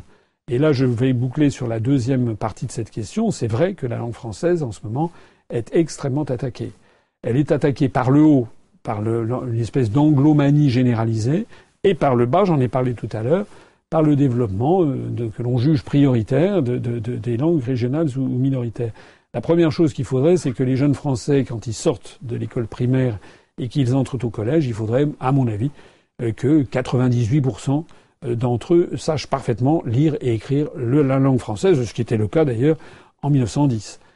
Et ça n'est pas normal que ça ne soit pas le cas. Donc de ce point de vue-là, il y a beaucoup de choses à faire. Et effectivement, il faut aussi que les dirigeants français défendent la langue française. C'est scandaleux de voir. Enfin, euh, à la limite, on ne décolérerait pas quand on voit l'abandon symbolique qui est fait de notre langue dans tous les domaines aussi bien pour les Jeux olympiques que pour n'importe quelle manifestation sportive, quand on voit l'envahissement euh, de toutes les enseignes dans les centres-villes avec euh, Carrefour Market, avec euh, tous ces, toutes ces, enfin j'en cite une, je pourrais en citer bien d'autres, c'est contraire à la loi Toubon. Il y avait quand même une loi qui s'appelle la loi Toubon qui est faite pour faire respecter la langue française.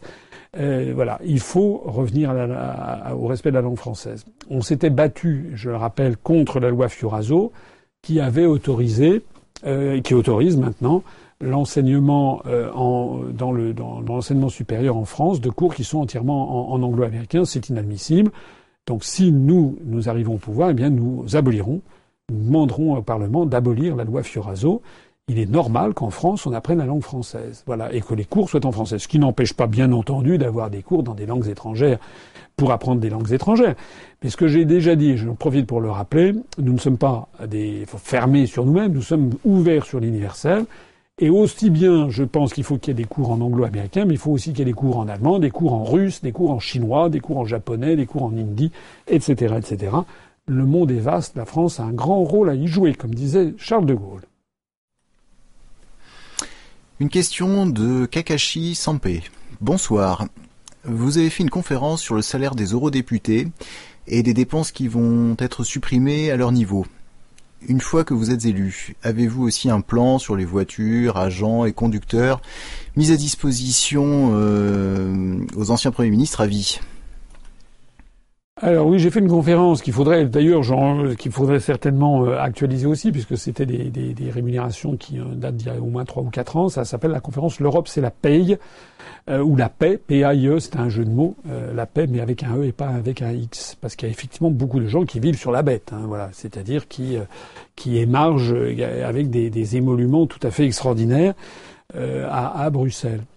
Euh, c'est d'ailleurs un sujet qui n'est jamais abordé. Le coût du Parlement européen, euh, le coût des fonctionnaires européens, euh, et qui peuvent, qui ne, font aucune cotisation pour leur retraite et qui peuvent liquider leur retraite, c'est-à-dire partir à la retraite au bout de 15 ans d'ancienneté. Enfin, c'est dingue. Et personne ne, ne, ne, ne, renacle sur cette affaire, alors même que ce sont ces mêmes fonctionnaires qui exigent qu'on taille dans les dépenses des retraites ou qu'on augmente la durée des cotisations en France, par exemple. Alors, s'agissant de la, France euh, et des, des, questions qui étaient posées, je vais y répondre. Je voudrais quand même préciser un petit point, c'est que il ne faut pas non plus verser dans ce qu'on appelle le poujadisme, c'est-à-dire un petit peu le petit bout de la lorgnette. Voilà, c'est-à-dire que c'est, à mon avis, normal que le président de la République, que les ministres aient quand même un certain train de vie, bon, professionnel, quand ils sont en représentation. Euh, je pense que ce ne serait pas euh, normal qu'ils aient vraiment euh, trois francs six sous. Mais il est vrai qu'il faut se garder de tout dérapage, surtout en période de vache maigre.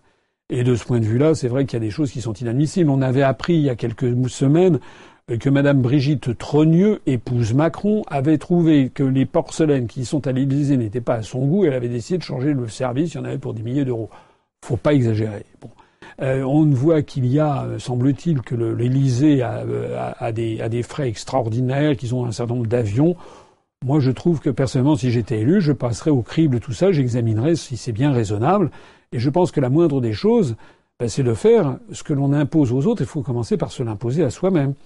Donc je ne sais pas, mais j'ai cru lire qu'il paraît-il qu'il y avait deux Falcons, il y avait, des, il, y avait un, il y avait un Airbus présidentiel, il y avait des trucs et des machins. Bah, il y aurait certainement des coupes sombres à faire là-dedans.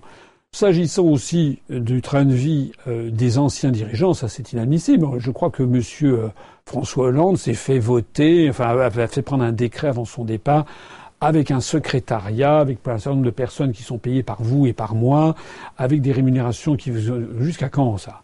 Là aussi, je suis quelqu'un d'humain, il me semble, et de raisonnable. Un ancien président de la République, on on peut pas imaginer qu'il devienne un, indigent.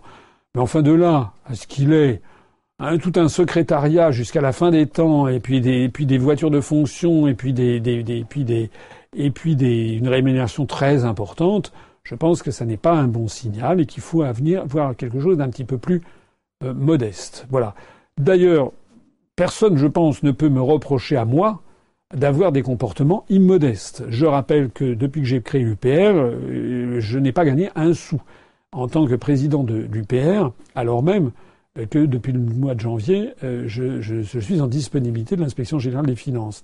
Et d'ailleurs, dans la réforme des statuts qui va être bientôt présentée, je demande qu'on en vienne au droit commun, ce qui existe dans tous les autres partis, c'est-à-dire que euh, les, les, les, dirigeants du mouvement, jusqu'à trois, c'est la loi qui le prévoit, puissent avoir une rémunération, parce que sinon, moi, je ne sais pas comment je vais faire. Il va falloir que je fasse un appel à dons euh, pour pour m'empêcher de, de, de, terminer de terminer voilà sous les ponts, parce que voilà. Euh, pareil, je n'ai pas de garde du corps, je n'ai pas de voilà, on, a un mode de vie très très très modeste. C'est normal. Il y a des pays comme les pays scandinaves, ils n'ont pas la même tradition que nous, mais c'est vrai qu'en Norvège ou en Suède, il y a un mode de vie qui est plus qui est plus euh, qui est plus banal, j'allais dire, qui est plus qui est plus modeste. Alors, je pense que nous sommes quand même un pays de tradition euh, catholique romaine, aimant, aimant les, le, les, fastes, la, les, les, pompes du pouvoir, etc. Donc il est normal qu'il y ait quand même une certaine dimension qui soit donnée à l'exécutif, mais point trop n'en faut. Je rappelle d'ailleurs dans le programme que j'avais présenté, c'était quand même une réduction drastique du nombre de députés et de sénateurs. Également la suppression des régions en tant que, collectivité euh, euh, locale, pour en faire un simple établissement public administratif comme du temps de Pompidou. Je rappelle que l'on proposait, que j'avais proposé la suppression également d'un certain nombre donc de beaucoup de conseillers régionaux, des conseillers départementaux, des députés, des sénateurs, ça faisait des économies tout à fait considérables. Il faut un petit peu réduire la voilure. Et ce qui donnera la majesté de l'État, c'est pas d'avoir des voitures, c'est pas de dépenser de façon phénoménale les, les deniers publics. Ce qui rendra à l'État sa majesté, c'est de sortir de l'Union européenne, de l'euro et de l'OTAN, de telle sorte que les dirigeants puissent appliquer des véritables politiques pour lesquelles ils ont été élus, et non pas face semblant comme Macron, ça se voit maintenant comme le nez au milieu du visage. Macron, en fait, n'est qu'un présentateur de télé, un présentateur de journal télévisé. Il commente l'actualité, il n'a plus prise sur lui, sur elle, pardon, parce que tout est décidé ailleurs qu'à l'Élysée. Une question de Glenco 011. Bonsoir Monsieur Asselineau. En quoi en dehors de l'UE, pourrions-nous mieux lutter contre le glyphosate et le CETA le, glyphosate et le, CETA sont deux choses différentes, mais encore une fois, la, France, elle, est pieds et poings c'est pas elle qui décide, c'est quand même incroyable. C'est quand même incroyable. Donc, euh, c'est, qui est-ce qui va, qui est-ce qui peut, qui est-ce qui peut faire croire un instant que c'est normal qu'un pays comme la France ne puisse pas décider de si elle veut ou pas euh, du glyphosate dans ses sols? Alors c'est un sujet, par ailleurs, qui oppose un certain nombre d'agriculteurs, un certain nombre d'associations d'environnement. C'est un sujet qui fait polémique au niveau scientifique, avec des gens qui disent mais non non non c'est très très bien le glyphosate, d'autres qui disent non c'est l'horreur, c'est l'abomination, avec d'ailleurs des études qui sont parfois avec des financements suspects, etc. Moi, là, je, à la limite, je ne me prononce pas là-dessus. Ce que je note simplement, c'est que c'est totalement anormal que ce soit pas le, gouvernement français euh, qui décide de, si oui ou non on autorise ce truc. Voilà. Euh, qui par ailleurs semble quand même avoir des effets nocifs. Enfin, moi, que je vois un certain nombre d'études. Euh, alors, par ailleurs, le CETA, le CETA, c'est incroyable aussi. C'est-à-dire que ce, ce, traité, pour ceux qui ne le sauraient pas, c'est ce traité euh, de, comment dirais-je, de d'abaissement des droits de douane avec le Canada, c'est un traité de libre-échange avec le Canada qui a été mis en œuvre alors même que le traité n'était pas ratifié. C'est un déni, c'est incroyable. C'est tous les principes les plus fondamentaux de la démocratie, de la souveraineté nationale sont désormais foulés aux pieds. Alors je voyais aujourd'hui même le président de Interbev, c'est-à-dire l'interprofession des éleveurs en France, notamment de, de, viande bovine, qui est aux abois, parce qu'il constate que il y a une commission. Monsieur Macron, euh, Monsieur Macron, c'est le champion, outre du maquillage, c'est le champion du bottage en touche. Donc, il dit c'est dans quatre ans que je vais faire ci, dans cinq ans que je vais faire ça, dans huit ans je vais faire ci, et dans huit ans il sera sans doute chez Goldman Sachs, hein, Monsieur Macron. Mais en l'espèce, sur l'affaire du CETA, il avait lancé une commission de réflexion.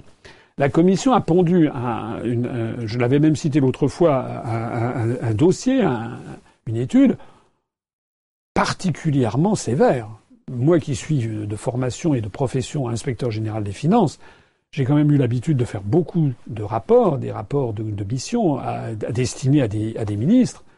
Euh, j'ai rarement vu un rapport aussi, sévère que celui qui a été remis euh, à l'occasion de cette commission qui avait été demandée par M. Macron, qui tirait la sonnette d'alarme sur le fait que ce CETA est en train de détruire la filière de l'élevage bovin en France, le pire de tout, c'est qu'en France, on a, des, dirigeants qui sont euh, schizoïdes ou schizophrènes, puisque d'une part, ils incitent à un développement de la bonne bouffe et non pas de la malbouffe, c'est-à-dire à avoir de la viande avec la traçabilité, favoriser le bio, favoriser les élevages où il y a, a pas pas trop de, produits chimiques, etc., etc., etc.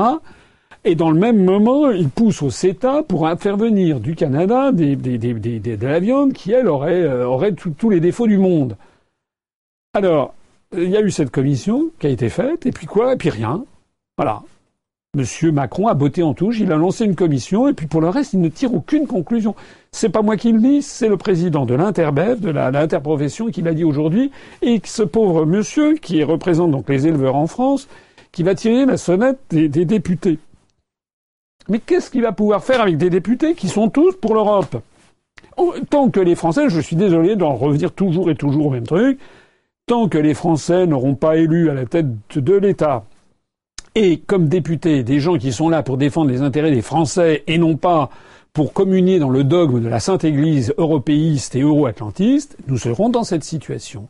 Et c'est dramatique parce que ce qui va se passer dans les mois qui viennent, c'est malheureusement une dégradation profonde et du nombre d'éleveurs en France, qui est une profession qui va être sinistrée, et de la qualité de la viande en France. Une question de Martin. Bonsoir Monsieur Asselineau. Avez-vous un avis sur la loi de financement de la sécurité sociale qui prévoit des milliards d'économies, dont plus d'un milliard à trouver dans les hôpitaux, déjà à bout de souffle? Alors je ne connais pas le détail de ça, mais je partage le sentiment que euh, bon, on est lancé de toute façon. Alors là, on parle de la santé. Je connais la situation des hôpitaux, qui est effectivement à bout de souffle. Bon, il se trouve qu'en effet, j'ai des membres de ma famille qui travaillent dans des hôpitaux. Euh, bon, c'est euh, parfois euh, dramatique. je vais citer simplement un, simple exemple. mais le, personnel hospitalier, les, les, les, infirmières, le, personnel médical, les internes en médecine qui sont surexploités, c'est quelque chose d'inouï, qui travaillent parfois 50 heures par, par semaine, 60 heures par semaine pour être payés des clopinettes. Et puis c'est pas rien, c'est une véritable force de travail que, que l'on utilise sans compter les fermetures un peu partout de, plateaux, hospitaliers, euh, il y a un problème. Il y a un problème, pas seulement dans la santé, il y a un problème dans l'armée, il y a un problème dans la police, il y a un problème dans la justice, de partout, le tissu social, dans le problème dans l'équipement du territoire, de partout, c'est le tissu, euh, français qui, qui craque parce que l'on nous impose des euh, restrictions budgétaires continuelles continuelle depuis au moins une vingtaine d'années. Et donc là, on est, on est parti pour que ça, ça s'aggrave encore, toujours en espérant cette pierre philosophale ridicule. Vous savez, la pierre philosophale, c'était ce, qui était censé, pour les alchimistes du médiévaux, de, permettre de découvrir la fabrication de, l'or. Et puis, en fait, ils n'ont jamais rien découvert du tout. Ça n'existait pas. Voilà. Ben là, c'est la même chose. Ça fait plus de 20 ans. Moi, je me rappelle, j'étais directeur de cabinet Madame Françoise de Panafieux, ministre du Tourisme du gouvernement Juppé I, et donc c'était en 1995, et les directives de M. Juppé à tous ses ministres, tous ses ministres, c'était moins 8% dans le budget, dans, la, dans, le, dans le, le, collectif budgétaire qui allait être euh, adopté après l'élection de, de, Jacques Chirac. Bon, c'était en 1995, ça fait 22 ans Ça fait au moins 22 ans qu'il y a des coupes budgétaires. Et on a toujours un déficit budgétaire qui ne cesse de s'accroître. Alors je ne vais pas revenir là-dessus, j'en ai déjà parlé 50 fois. Personne n'a intégré ce que c'est que euh, le raisonnement keynésien. Personne n'a intégré le fait que euh, si on fait des coupes budgétaires dans un, pays à très très faible croissance, eh bien on va faire chuter les recettes fiscales de l'État et les recettes vont décroître encore plus vite que les dépenses et au bout du compte, on aura un déficit qui va encore se créer, parfois s'aggraver. Voilà, on en est là. S'agissant de ce que je ferais moi si j'avais été élu à l'élection présidentielle et si nous avions une majorité au Parlement, je l'ai déjà dit, on sort de l'Union européenne, on sort de l'euro, on rétablit le franc, on fait un franc qui se déprécie de l'ordre euh, actuellement il est euh, à peu près, il faudrait le faire se déprécier de 15 à 20% On va donc avoir assisté à une chute des importations, à une explosion des exportations, donc à un retour de la croissance, donc à une baisse du chômage, donc à une baisse des prestations de chômage. En même temps, nous aurons également, euh, je l'avais mis dans mon programme, un grand, euh, un, grand débat national sur l'origine de la dette publique. Et au minimum, ça se terminera par des négociations de, de rééchelonnement de la dette publique, voire, pourquoi pas, de proclamer qu'une partie de la dette fait partie de ce qu'on appelle la dette odieuse. Je renvoie les spécialistes à ce genre de concept. Mais sans même aller jusqu'à ce concept de dette odieuse, il pourrait y avoir tout simplement une renégociation euh, de la dette de, l'État euh, tout le monde sait que cette dette est un, est un fardeau euh, considérable. Je rappelle aussi que sortant de l'Union européenne, on économisera au minimum 9 milliards d'euros par an, mais d'ailleurs beaucoup plus. Là aussi, je renvoie aux conférences que j'ai faites pendant l'élection présidentielle, puisqu'en fait, ça sera un allègement considérable des charges, notamment sur les TPE, sur les artisans et sur les commerçants.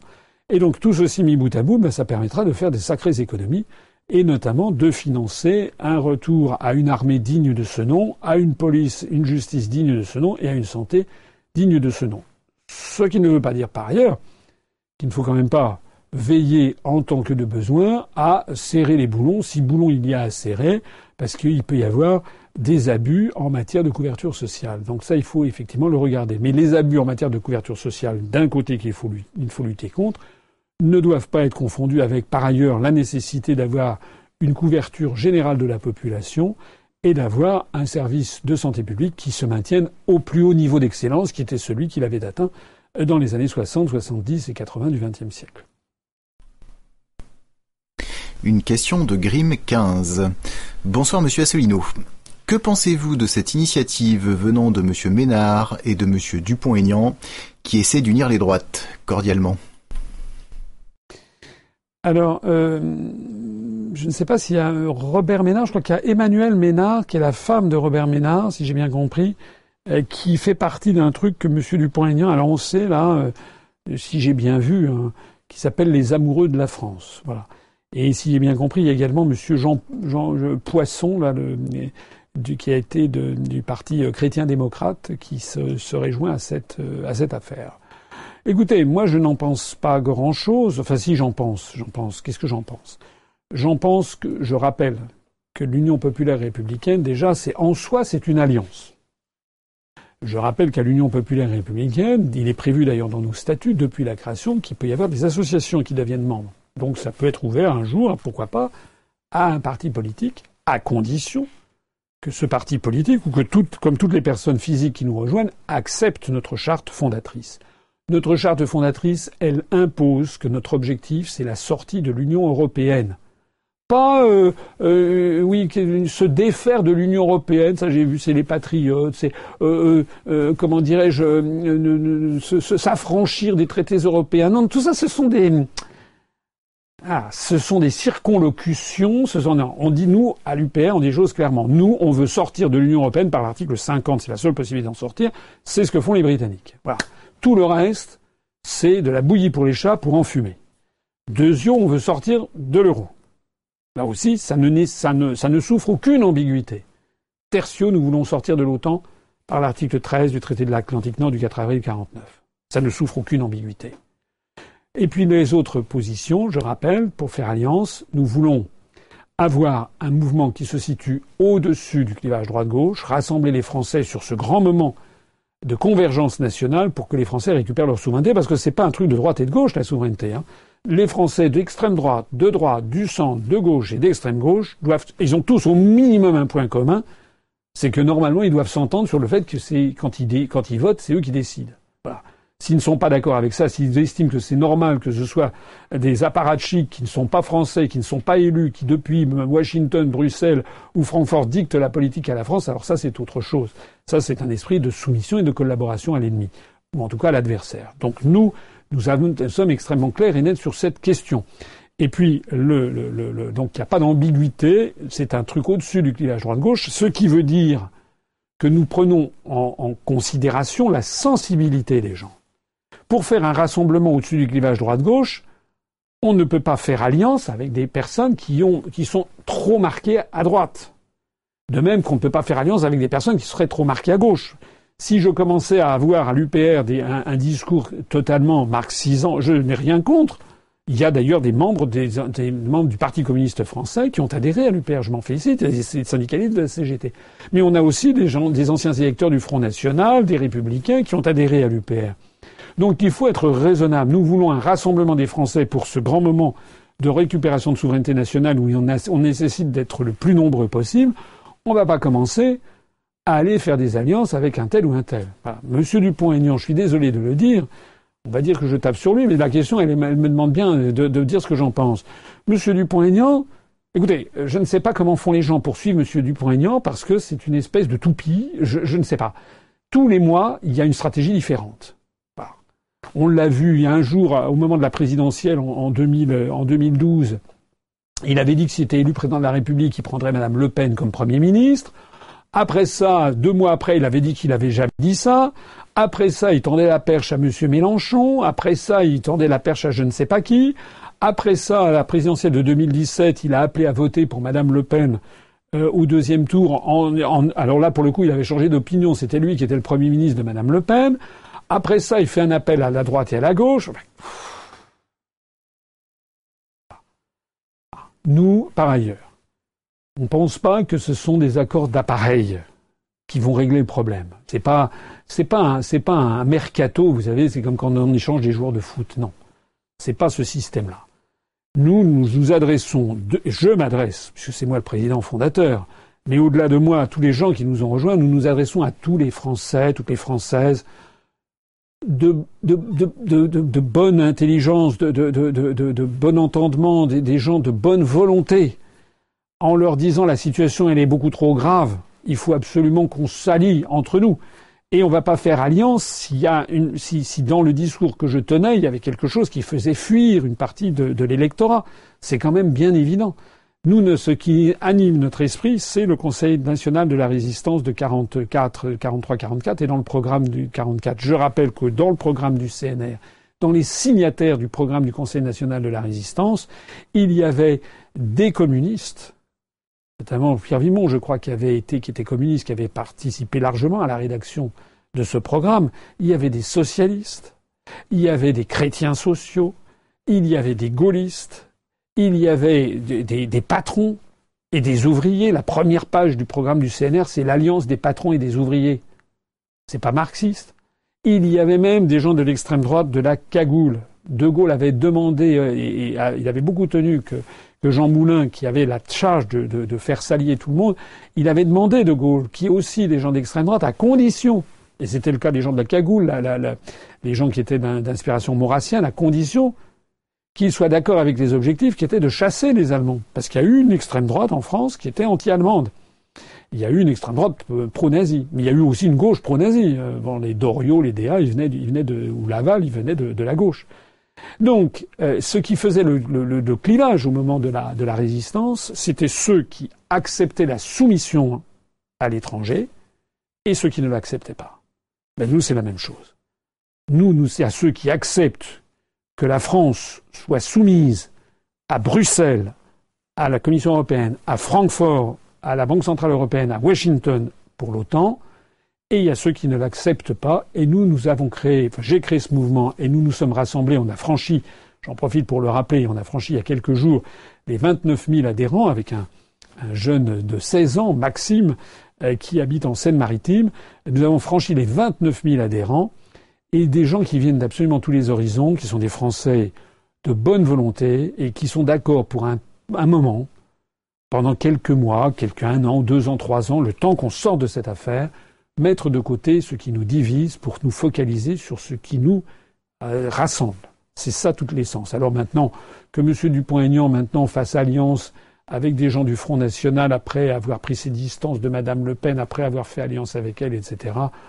Si des gens on veut avoir le tournis, si des gens ont confiance dans quelqu'un qui change de stratégie constamment et qui la seule stratégie dans laquelle il ne change pas, c'est qu'il ne propose toujours pas de sortir de l'Union européenne, ben, qu'est-ce que vous voulez que j'y fasse? Ça n'est pas, ça n'est pas nous, ça n'est pas l'UPR. Une question de Nicolas maintenant. Bonsoir Monsieur Asselineau. Connaissez-vous Michel Collomb, qui est certainement celui qui partage euh, le plus votre position en matière de droit international, et l'avez-vous déjà rencontré? Alors, La réponse est oui à la première question, je le connais. Je pense que c'est quelqu'un qui, euh, qui dit des choses euh, d'abord, c'est quelqu'un qui connaît très bien ses dossiers. Deuxièmement, c'est quelqu'un qui est courageux, parce qu'il n'hésite pas parfois à mettre les pieds dans le plat, et sur des sujets pour le moins, pour le moins clivants et, extrêmement sensibles, notamment quand il parle de la guerre au Moyen-Orient, des, conflits au Moyen-Orient, ou quand il parle de, de, des relations entre la France et l'Afrique, etc. Donc c'est quelqu'un pour qui j'ai une certaine estime. Voilà. La réponse à la deuxième question, c'est non. Il se trouve que je ne l'ai jamais rencontré. Une question de Louis Nel, estimable. Bonjour monsieur Asselineau. Il y a un pays sur lequel je souhaiterais vous entendre. Euh, c'est Haïti, un État francophone et proche de la France. Si vous êtes élu, quelle sera votre politique vis-à-vis d'Haïti? Alors, c'est. Euh, d'abord, je ne suis jamais allé en Haïti. Euh, j'ai des amis haïtiens. Mais c'est effectivement la première république noire indépendante, hein, je crois, de, de l'histoire au début du XIXe siècle. Et je suis tout à fait d'accord avec le fait que la France n'est pas à la hauteur de ce qu'elle devrait être. C'est pas normal, notamment lorsqu'il y a eu le désastre du tremblement de terre à Port-au-Prince, que et, aux alentours à Gonaïve, etc. Il n'était pas normal que la France ait fait si peu par rapport, par exemple, aux États-Unis. Euh, moi, je pense que euh, la France devrait renforcer sa place dans la Caraïbe. Euh, je suis d'ailleurs scandalisé de ce qui s'est passé, de ce qui se passe ces jours-ci. Macron et Juncker qui vont en Guyane, sous-entendu, heureusement qu'il y a l'Europe pour financer les problèmes des Guyanais, alors qu'en réalité, le mouvement qu'il y avait eu en Guyane contre justement pour demander que l'État fasse son devoir en Guyane, si l'État ne met pas assez d'argent en Guyane, c'est justement à cause des contraintes européennes.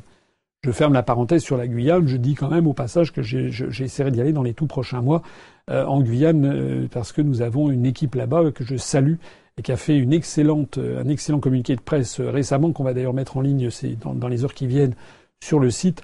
Mais vous pouvez aller sur la page Facebook de UPR Guyane et, et ils ont fait un très très bon communiqué à, l'occasion de la venue de, Macron et de, Juncker. Pour revenir en à Haïti, donc euh, la France, elle est très présente dans la Caraïbe, avec la Guyane, avec évidemment la Martinique, avec évidemment la Guadeloupe, et puis les dépendances de la Guadeloupe, et puis l'île de Saint-Barthélemy, qui n'est plus dans une dépendance de la Guadeloupe. L'île de Saint-Martin, voilà. Euh, je trouve qu'effectivement, euh, Haïti devrait faire l'objet de toutes nos préoccupations, parce que c'est un pays peuplé, euh, c'est un pays très pauvre, c'est un pays tout à fait francophone. Il y a une forte communauté d'origine haïtienne d'ailleurs en métropole. Et ce sont des gens, moi j'ai des amis haïtiens, ce sont des gens que j'aime beaucoup, qui sont très très bien. Euh, voilà. Et euh, j'en profite d'ailleurs au passage pour dire que dans la, euh, liste que je présenterai pour le prochain Conseil national, enfin le prochain Bureau national, pardon, lors du Congrès, eh bien il y aura parmi les, membres du Bureau national il y a une de nos militantes, qui est une militante tout à fait remarquable, qui est née en Haïti, qui est haïtienne d'origine. Elle est née à Port-au-Prince et elle, est en France depuis l'âge de, de 4 ans. Elle a été naturalisée française. C'est une informaticienne que je salue. Euh, donc il faut être beaucoup plus présent en Haïti. Je suis tout à fait d'accord. À la fois pour euh, aider euh, ces, Haïtiens qui regardent beaucoup vers la France, et aussi parce que c'est une communauté importante et ça permet de développer la francophonie. Je rappelle qu'il y a une forte communauté haïtienne aux États-Unis, en Floride, à New York, et puis aussi au, Canada. Et c'est vrai que c'est tout à fait dommage qu'il n'y ait pas une, des liens plus, plus étroits entre, entre Paris et Port-au-Prince, avec bien entendu le problème de la politique intérieure de Haïti, mais là j'en dirai rien pour le moment. Une question de Frédéric. Bonsoir Monsieur Asselineau. Comment comptez-vous réindustrialiser notre pays si vous gagnez les prochaines élections présidentielles? Bah, Déjà, avant de, de réindustrialiser, on va déjà arrêter de désindustrialiser. Déjà. Ça veut donc dire déjà mettre un terme immédiat à l'article 63 du traité sur le fonctionnement de l'Union européenne qui organise les délocalisations par l'intermédiaire de la libre circulation des mouvements de capitaux. On ne peut pas dire je ne l'ai pas dit. Je ne dis que ça depuis dix ans. Et en particulier pendant l'élection présidentielle, je l'ai dit, dit et redit et re, re et re, re, redit. Et je continue à le dire. La première chose que l'on fera, c'est qu'on réintroduira un contrôle des mouvements de capitaux. Quand je dis contrôle des mouvements de capitaux, ça veut dire contrôle des mouvements de capitaux. Ça ne veut pas dire interdiction. Hein, que l'on ne me fasse pas dire ce que je n'ai pas dit. Donc contrôle des mouvements de capitaux, ça veut dire qu'on peut autoriser en tant que de besoin sur des projets nécessaires des sorties de capitaux, et puis on peut aussi les interdire. Et pareil, dans le sens de la rentrée. Donc ça, c'est la première chose. La deuxième chose aussi, c'est que, euh, au-delà de ces questions juridiques, euh, il faut une, comment je dirais, il faut un réarmement moral de la France. C'est d'abord et avant tout, c'est de là que, vous savez, le poisson pourrit par la tête, comme disent les Chinois nous avons des dirigeants qui ne croient plus dans la France. C'est aussi simple que ça. Macron ne croit pas dans la France. Macron a été élu par des pressions médiatiques, il doit des comptes aux gens qui tiennent les médias. Moi, je suis barré des médias. Cherchez l'erreur. Qu'est-ce qui se passe? Pourquoi Macron a-t-il été promu et moi pas? C'est parce que moi, je n'ai qu'un patron, c'est le peuple français. Et si je suis un jour élu président de la République, je défendrai mon patron, c'est-à-dire le peuple français. En plus, mon pays, parce que je crois en mon pays. Mais ça, c'est une question de foi. Et il faudrait que les Français, un jour, se, prennent, se regardent dans un miroir et se disent, mais qu'est-ce que j'ai fait d'élire Macron? Il faudrait que les, faut que les Français, quand même, fassent preuve d'un minimum d'intuition, de discernement quand ils voient des gens qui se présentent devant eux, en se disant, ce monsieur euh, ou cette dame, Qu'est-ce qu'il a, qu'est-ce a au fond de son cœur, qu'est-ce qu'il a au fond de son âme, pourquoi il fait de la politique, qu'est-ce qu'il, a. Bon, si les Français sont assez bêtes euh, pour avoir élu Macron parce qu'on leur disait que Macron c'était le génie du millénaire et se sont fait avoir. Et d'ailleurs, les résultats ne se sont pas fait attendre, les sondages se sont effondrés. Et si j'ai bien vu, c'est une, indiscrétion qui est sortie sur BFM ou je sais pas quoi, Nicolas Sarkozy a dit lui-même qu'il pensait que ça allait tout cela allait très, mal se terminer avec Macron. Mais si après avoir, euh, avoir eu Macron, si les Français se mettent à élire quelqu'un qui ne propose toujours pas de sortir de l'Union européenne, quelqu'un qui leur dit oh, voilà on va on va changer l'Europe, etc. Non, non. Donc la première chose à faire, c'est déjà que les Français se disent on va faire une espèce de réarmement moral. Voilà. Je rappelle cette belle parole de, de, Gaulle dans son fameux discours d'Alger de, de, décembre 1942, je crois ou de janvier 43. Enfin, cette phrase rester célèbre de De Gaulle qui disait Vingt siècles d'histoire sont là pour attester qu'on a toujours raison d'avoir foi en la France. Eh bien, le problème, il est là. Est-ce que les Français ont encore foi en la France? Moi, j'ai encore foi en la France, et tous ceux qui ont rallié l'UPR ont foi en la France, y compris beaucoup de Français, de jeunes Français notamment, de, de tous les âges, mais beaucoup de jeunes, et y compris beaucoup de jeunes Français d'origine immigrée. Une question de Malagasy. Bonsoir Monsieur le Président, que pensez-vous des îles, des îles éparses? Comptez-vous les rendre à Madagascar si vous en aviez la possibilité? Alors, euh, j'ai décidément des questions de toute nature aujourd'hui. Heureusement que je connais quand même, que j'ai quand même bourlingué dans l'administration, parce qu'il y a quand même. Alors, Malagasy, ça veut dire malgache, je crois, en malgache, donc c'est peut-être une personne d'origine malgache. Euh, deuxièmement, euh, cette personne fait allusion à ce qu'on appelle les îles éparses, qui appartiennent, qui sont sous souveraineté française, que l'on trouve dans le canal de Mozambique, c'est-à-dire entre Madagascar et le Mozambique, et que l'on trouve également au nord nord-ouest de, l'île de la Réunion en allant vers, vers l'archipel des Comores. Donc il y a, alors, de mémoire, de mémoire, il y a dans le canal de Mozambique, je crois, euh, des bancs de sable qui sont parfois recouverts à marée haute d'ailleurs, qui s'appelle Europa. Excusez-moi.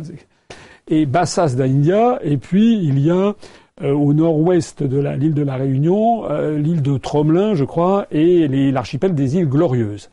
Alors, ce sont des îles qui sont soit des bancs de sable qui peuvent être pratiquement recouverts à marée haute, soit euh, pour les pour Tromelin et les et les et, euh, les glorieuses, c'est euh, des scientifiques ou des militaires qui viennent régulièrement pour y affirmer la souveraineté française. Alors, je crois savoir, je ne suis pas un expert, mais je crois savoir que ça n'est pas Madagascar uniquement qui revendique ces îles, enfin que Madagascar doit revendiquer peut-être les îles qui sont dans le canal de Mozambique, mais le Mozambique les réclame aussi. Euh, et puis je crois savoir aussi que Glorieuse et Tromelin, je, je me trompe peut-être, hein, je suis quand même pas un expert, je n'étais pas au courant que cette question allait m'être posée, mais je crois qu'il y a l'île Maurice, qui est un État souverain depuis 1968, qui a eu son indépendance euh, en 68 de, de, de, du Royaume-Uni, que Maurice réclame également, Maurice qui possède l'île de, Rodrigue, euh, et Maurice réclame aussi ces îles. Alors pour répondre à la question, euh, bien écoutez, non, je ne, je ne pense pas que si j'étais président de la République, je restituerais ces îles à qui que ce soit. Si d'aventure il y avait un véritable conflit qui apparaissait à ce moment-là, euh, eh bien, euh, j'aurais recours à la Cour internationale de justice pour que c'est un organe de l'Organisation des Nations Unies pour qu'elle dise à qui appartiennent ces îles, mais euh, il n'y a pas que la proximité géographique qui compte dans l'appartenance euh, d'un territorial, il y a également l'histoire, les mouvements de population, les occupations temporaires ou permanentes, etc. Je me permets d'insister sur le fait que ces îles euh, ont participent à ce que la France possède l'une des plus grandes zones économiques exclusives dans l'océan, ce qui est un trésor pour les générations et les générations à venir. Alors un mot sur Madagascar. Un mot sur Madagascar parce que euh, on parlait de Haïti juste auparavant. Moi, je voudrais parler aussi de Madagascar. C'était un peu le même cas. Madagascar, c'est un pays qui, malheureusement, euh, dont la France s'est un petit peu, un petit peu détournée, euh, alors qu'il y a une présence française qui a commencé de façon tragique d'ailleurs. Hein. Les interventions militaires à Madagascar ont été, ont participé de certains crimes coloniaux de la France. C'est tout à fait exact. Il n'en demeure pas moins que Madagascar est un pays francophone est un immense pays, c'est très très grand. C'est un pays euh, sur lequel il y a énormément de choses à faire. Je regrette beaucoup euh, que la France soit si peu présente. Elle l'est encore, mais pas assez. Elle pourrait mettre, quand je vois les sommes d'argent colossales que par l'intermédiaire de l'Union européenne on verse à des pays comme l'Estonie, la Lettonie, la Lituanie, la Slovaquie. Je n'ai rien contre ces pays, mais ce ne sont pas des pays avec lesquels nous avons des liens traditionnels alors qu'il y a une communauté malgache en France, qu'il y a une communauté française à Madagascar, alors que les, élèves de, l'école de la France euh, coloniale, euh, ensuite devenue la France d'outre-mer, les administrateurs pendant les années 30, 40, 50, 60 du XXe siècle, ont quand même largement contribué à la construction d'infrastructures. je trouve que la France devrait bien être davantage présente à Madagascar. Ça pourrait être un pôle francophone avec l'île Maurice, qui est très largement francophone, qui était française, je le rappelle, jusqu'en 1815, sous le nom d'île de France, et avec, bien entendu, l'île de la Réunion, et puis avec l'archipel des Comores. De la même façon que je trouve qu'il faudrait absolument nouer, prendre langue avec euh, le, gouvernement de, Moroni, puisqu'on parle de l'océan Indien, avec euh, le gouvernement de, la République des Comores, euh, au sujet de l'affaire de Mayotte. il me semble qu'on devrait pouvoir peut-être trouver, un, tout en restant dans le statu quo, puisque les habitants de Mayotte souhaitent rester français, mais mettre aussi le paquet pour aider les trois autres îles de, l'archipel des Comores, que sont la Grande Comore, Anjouan et, et de connaître un véritable développement euh, économique, de même, que, de même que Madagascar. Une question d'Alzire. Monsieur Asselineau, étant très attaché à la francophonie, soutiendriez-vous une éventuelle indépendance du Québec?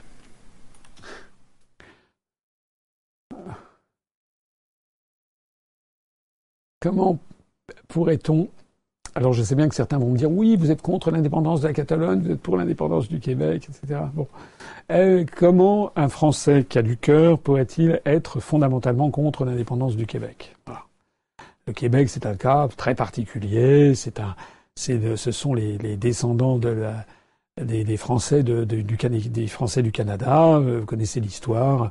1759, la bataille des plaines d'Abraham au nord de la ville de Québec avec Montcalm et, euh, et bon et puis la perte du Canada français, Louis XV qui s'en débarrasse, le Voltaire qui trouve ça très bien en, en ricanant sur quelques arpents de neige.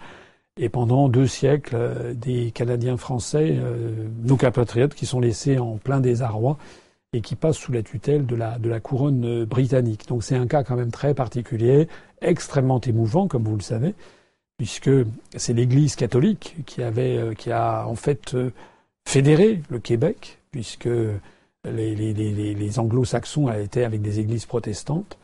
Le Québec, euh, c'était les Français, et c'est l'Église catholique québécoise qui a tenu, qui a tenu contre vents et marées l'identité québécoise, et qui a incité d'ailleurs les, femmes québécoises à avoir énormément d'enfants. Il n'est pas rare, tout au long du 19e et du 20e siècle, jusqu'à à la Révolution tranquille de 1900, qui commence en 1960, mais euh, pendant, pendant deux siècles, euh, il n'est pas rare qu'il y ait au Québec des, des, femmes qui aient 15, 16, 18, 20, 22, 24 enfants. Moi, je connais, j'ai un ami qui est le dernier d'une fratrie euh, de Québécois qui était le 24e et dernier enfant de sa, de sa, de sa mère. Un, un seul couple qui avait 24 enfants, c'était pas des choses inimaginables.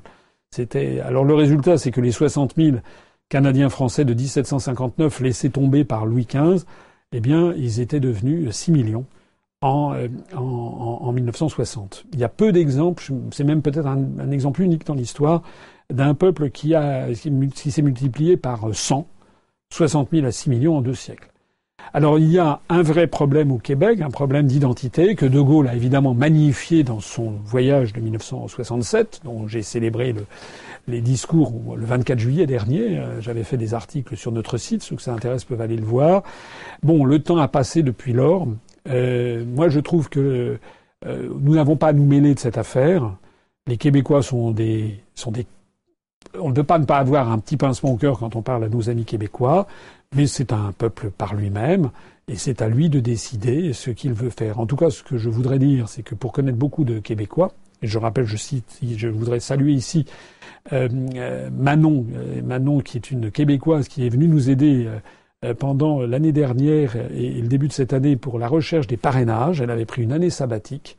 donc je la salue vraiment du fond du cœur pour toute l'aide qu'elle a apportée. Nous avons évidemment beaucoup de liens avec le Québec. On a d'ailleurs une forte communauté d'adhérents UPR au Québec. Et je crois qu'on doit être au moins 120 ou 140 adhérents. Euh, ce qu'il faut saluer aussi chez les Québécois, c'est leur souci de la, langue française, de la francophonie, comme d'ailleurs un certain nombre de pays d'Afrique francophone qui défendent beaucoup mieux la langue française que la France elle-même. Une question d'Epaulas Luminara. Monsieur Asselineau, étant adhérent expatrié en Thaïlande, j'aimerais savoir ce que vous pensez de l'ASEAN. ASEAN, Association des Nations de l'Asie du Sud-Est. Est-ce comparable à la construction européenne selon vous? Alors je dirais oui et non. Oui parce que c'est apparu dans les années 50 euh, l'ASEAN comme le marché commun, comme euh, les tentatives après qu'il y a eu du Mercosur, d'ALENA, etc. Donc on peut vaguement trouver un rapprochement. Et pourtant c'est quand même très différent. Alors en français on doit dire l'ANSEA, mais en pratique c'est l'acronyme euh, anglo-saxon qui a prévalu, ASEAN et qui regroupe la Thaïlande, pour ceux qui ne le sauraient pas, la Thaïlande, la Malaisie, Singapour, euh, l'Indonésie, euh, et puis le Cambodge, le Laos et le Vietnam, et également la Birmanie, le Myanmar. Euh, donc il y a eu des, des, des, des pays qui se sont, qui se sont agglutinés à cette, à cette chose. Alors là où c'est quand même extrêmement différent, c'est que il n'y a pas de l'équivalent d'une commission de Bruxelles. Il n'y a pas une commission de Singapour, par exemple, qui dirait euh, au Vietnam, euh, à la Thaïlande ou autre, qui leur dirait ce qu'il faut faire. Il n'y a pas une vocation à transformer ça en États-Unis d'Asie du Sud-Est. Je ne dis pas que peut-être que dans les années 50, les Américains qui étaient à la manœuvre là aussi puisque à l'origine de l'ASEAN, c'était un truc très anticommuniste. C'est pour ça d'ailleurs que le Vietnam communiste a rallié, a, adhéré à l'ASEAN tardivement. Mais c'était une, une, une, opération euh, anticommuniste qui était menée par, par Washington. Donc à l'origine, il y avait peut-être un peu les mêmes idées, mais ça n'a pas du tout évolué de la même façon. Les pays d'Asie du Sud-Est sont extrêmement jaloux, mais alors très très très jaloux de leur identité et de leur indépendance nationale. Ils ont une identité très très forte.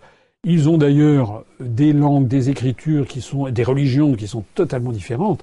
Euh, la, la, la, Thaïlande, où, où, cet internaute semble vivre, donc euh, utilise, utilise une écriture, utilise le pali, etc., et majoritairement bouddhiste, même si le Sud est musulman. Alors que cet internaute sait très bien que au Vietnam, on a, on a une autre écriture qui a été introduite par les, par les, les jésuites, Alexandre de Rhodes, je crois, qui a fait, qui a créé l'écriture vietnamienne, euh, que c'est un pays euh, communiste. On sait très bien que la Malaisie est un pays très très majoritairement musulman, mais avec une forte minorité chinoise de l'ordre de 40% de la population.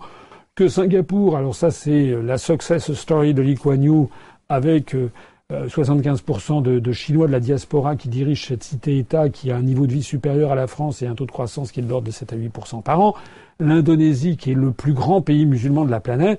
Donc tous ces pays sont extrêmement différents les uns des autres.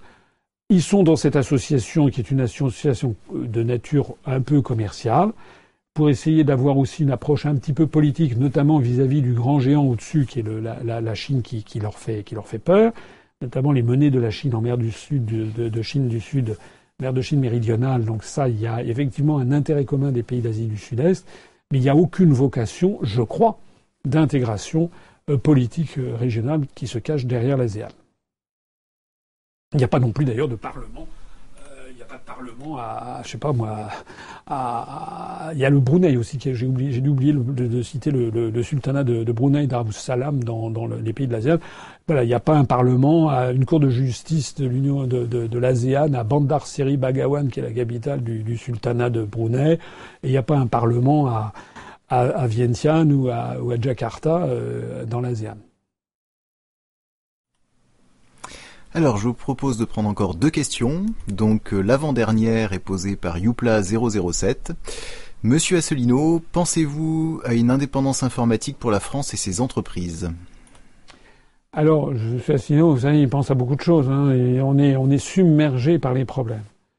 C'est une, c'est effectivement, c'est triste de voir l'état du pays, puisque c'est un, c'est l'esprit d'abandon qui a prévalu partout.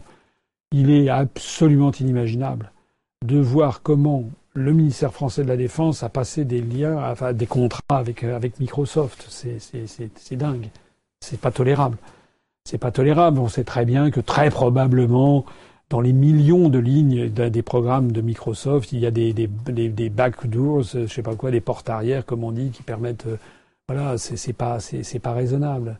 La France, alors ça, je prends un exemple parmi d'autres, mais bon, dans, dans toute l'administration française, c'est il n'y a pas de, il a pas de, de, logiciel libre, il n'y a pas de Linux, il n'y a pas de trucs comme ça. C'est Windows, c'est Windows, Windows, Windows, et puis voilà. Donc je pense effectivement qu'il faudrait avoir au moins, au moins dans les activités les plus stratégiques, une véritable réflexion d'indépendance stratégique. Mais c'est pareil d'ailleurs pour tout. Quand vous pensez que la centralisation des résultats électoraux en France est effectué depuis Nicolas Sarkozy, s'est effectué au Texas, c'est un véritable scandale. On se demande parfois si certains résultats électoraux ne sont pas bidouillés aux dernières minutes au niveau de la centralisation qui se déroule dans le Texas. C'est pas normal. Voilà. Donc il y a effectivement la nécessité de rétablir un pays qui se redresse, digne et souverain, et qui c'est fait le départ entre ce qui est essentiel et ce qui est accessoire. Et dans l'essentiel, il y a effectivement avoir la maîtrise, l'indépendance de ces moyens en matière d'informatique. Je pense d'ailleurs de ce point de vue-là que euh, si un jour nous parvenons au pouvoir, eh bien, il faudra faire un audit de sécurité sur tous ces sujets, et puis peut-être demander le secours de puissances étrangères, hein, parce que actuellement nous sommes totalement pieds et poings liés aux États-Unis d'Amérique, euh, aux, aux grands fournisseurs américains, eh bien, moi, je pense qu'on pourrait demander un audit à des amis ou des pays qui pourraient nous donner un coup de main, du moins nous dire ce qu'ils en pensent. Je pense à la Russie, où il y a des bons informaticiens. Je pense aussi à l'Inde. Je pense peut-être à la Chine. Je pense Il y a plein d'informaticiens géants, géniaux hein, chez, dans tous ces pays. Donc on leur demande, tiens, qui nous donne un petit point de vue, ça serait intéressant. Il faut sortir d'ailleurs de façon générale de la sphère mentale, j'allais dire occidentalo-américaine. Voilà. Il faut que la France redevienne une puissance universelle. Il faut que la France, sur un certain nombre, en matière informatique, les, les, les, Indiens sont des génies. N'oubliez jamais que les Indiens sont ceux qui ont inventé la numération décimale de position ainsi que le, jeu, d'échecs, qui est apparu quelque part entre la Perse et l'Inde. Euh, ce sont des gens tout à fait géniaux. Et donc, euh, voilà, on devrait avoir recours, en tant que de besoin aussi, pourquoi pas, à des fournisseurs extérieurs, au moins pour faire un diagnostic. Et puis sinon, bah, il y a le génie français. On a aussi d'excellents informaticiens en France. On en a d'ailleurs beaucoup parmi nos adhérents. C'est d'ailleurs assez logique, puisque comme on se développe par Internet, ils sont souvent les premiers au balcon pour découvrir nos analyses. Mais il faut tout simplement que la France ait envie de se défendre, que la France ait envie d'être elle-même, ait envie d'être un pays libre, souverain, un pays qui se redresse. Et ça, c'est pas une question d'informatique, c'est pas une question de Microsoft, de backdoor, c'est une question de volonté d'un peuple, oui ou non, le peuple français a-t-il vocation à terminer 1500 ans d'histoire en se vautrant dans la, dans la soumission, ou bien est-ce qu'il va se redresser? Bien, nous arrivons bientôt au terme de cet entretien. Je vous propose donc euh, de vous poser la dernière question, question posée par Alexandre. Bonsoir Monsieur Asselineau, je voudrais savoir quel est le personnage historique qui vous inspire le plus et pourquoi? Il me semble que j'ai déjà répondu à cette question d'entretien précédent. Donc, euh, je dis toujours un petit peu la même chose, parce que je pense toujours un petit peu au même. Euh, plutôt qu'un personnage historique, j'allais dire plutôt un caractère, un caractère historique. C'est en fait la France, elle a été ponctuée depuis 2000 ans par un certain nombre de d'hommes d'État, de femmes d'État, on pourrait dire, qui euh, n'ont jamais accepté que la France puisse disparaître. Et donc il y a une espèce de longue de long chemin euh, historique qui va depuis le Vercingetorix, hein, c'est d'ailleurs le général en chef des armées gauloises, celui qu'on appelle Vercingétorix, et qui euh, se termine, le dernier en date, je pense, étant euh, raisonnablement Charles de Gaulle, qui se sont toujours battus pour faire prévaloir la, la souveraineté, la liberté l'indépendance de la France. Donc ce personnage historique mutant, si j'ose dire, il emprunte comme des avatars dans la, dans la, dans la religion hindoue, hein, c'est-à-dire Vishnu qui se produit comme ça sous forme de descente sur euh, euh Avatara en Indie, en Indie c'est, c'est la descente. Euh, donc il y a Krishna qui est la septième incarnation de Vishnu, il y a, il y a le Bouddha qui est la huitième, je crois, etc. Eh bien, euh, il y a une incarnation comme ça de la France. C'est Jeanne d'Arc, ça va être, euh, enfin Vercingétorix, ça va être Clovis, ça va être Hugues Capet. Je rappelle que Hugues Capet monte sur le trône en 987, je le disais tout à l'heure, parce que les grands barons, les grands seigneurs féodaux euh, de, la France de l'époque refusent que celui qui devait monter sur le trône monte sur le trône, l'héritier normal euh, euh, des, des, Carolingiens, parce qu'il avait fait allégeance à l'empereur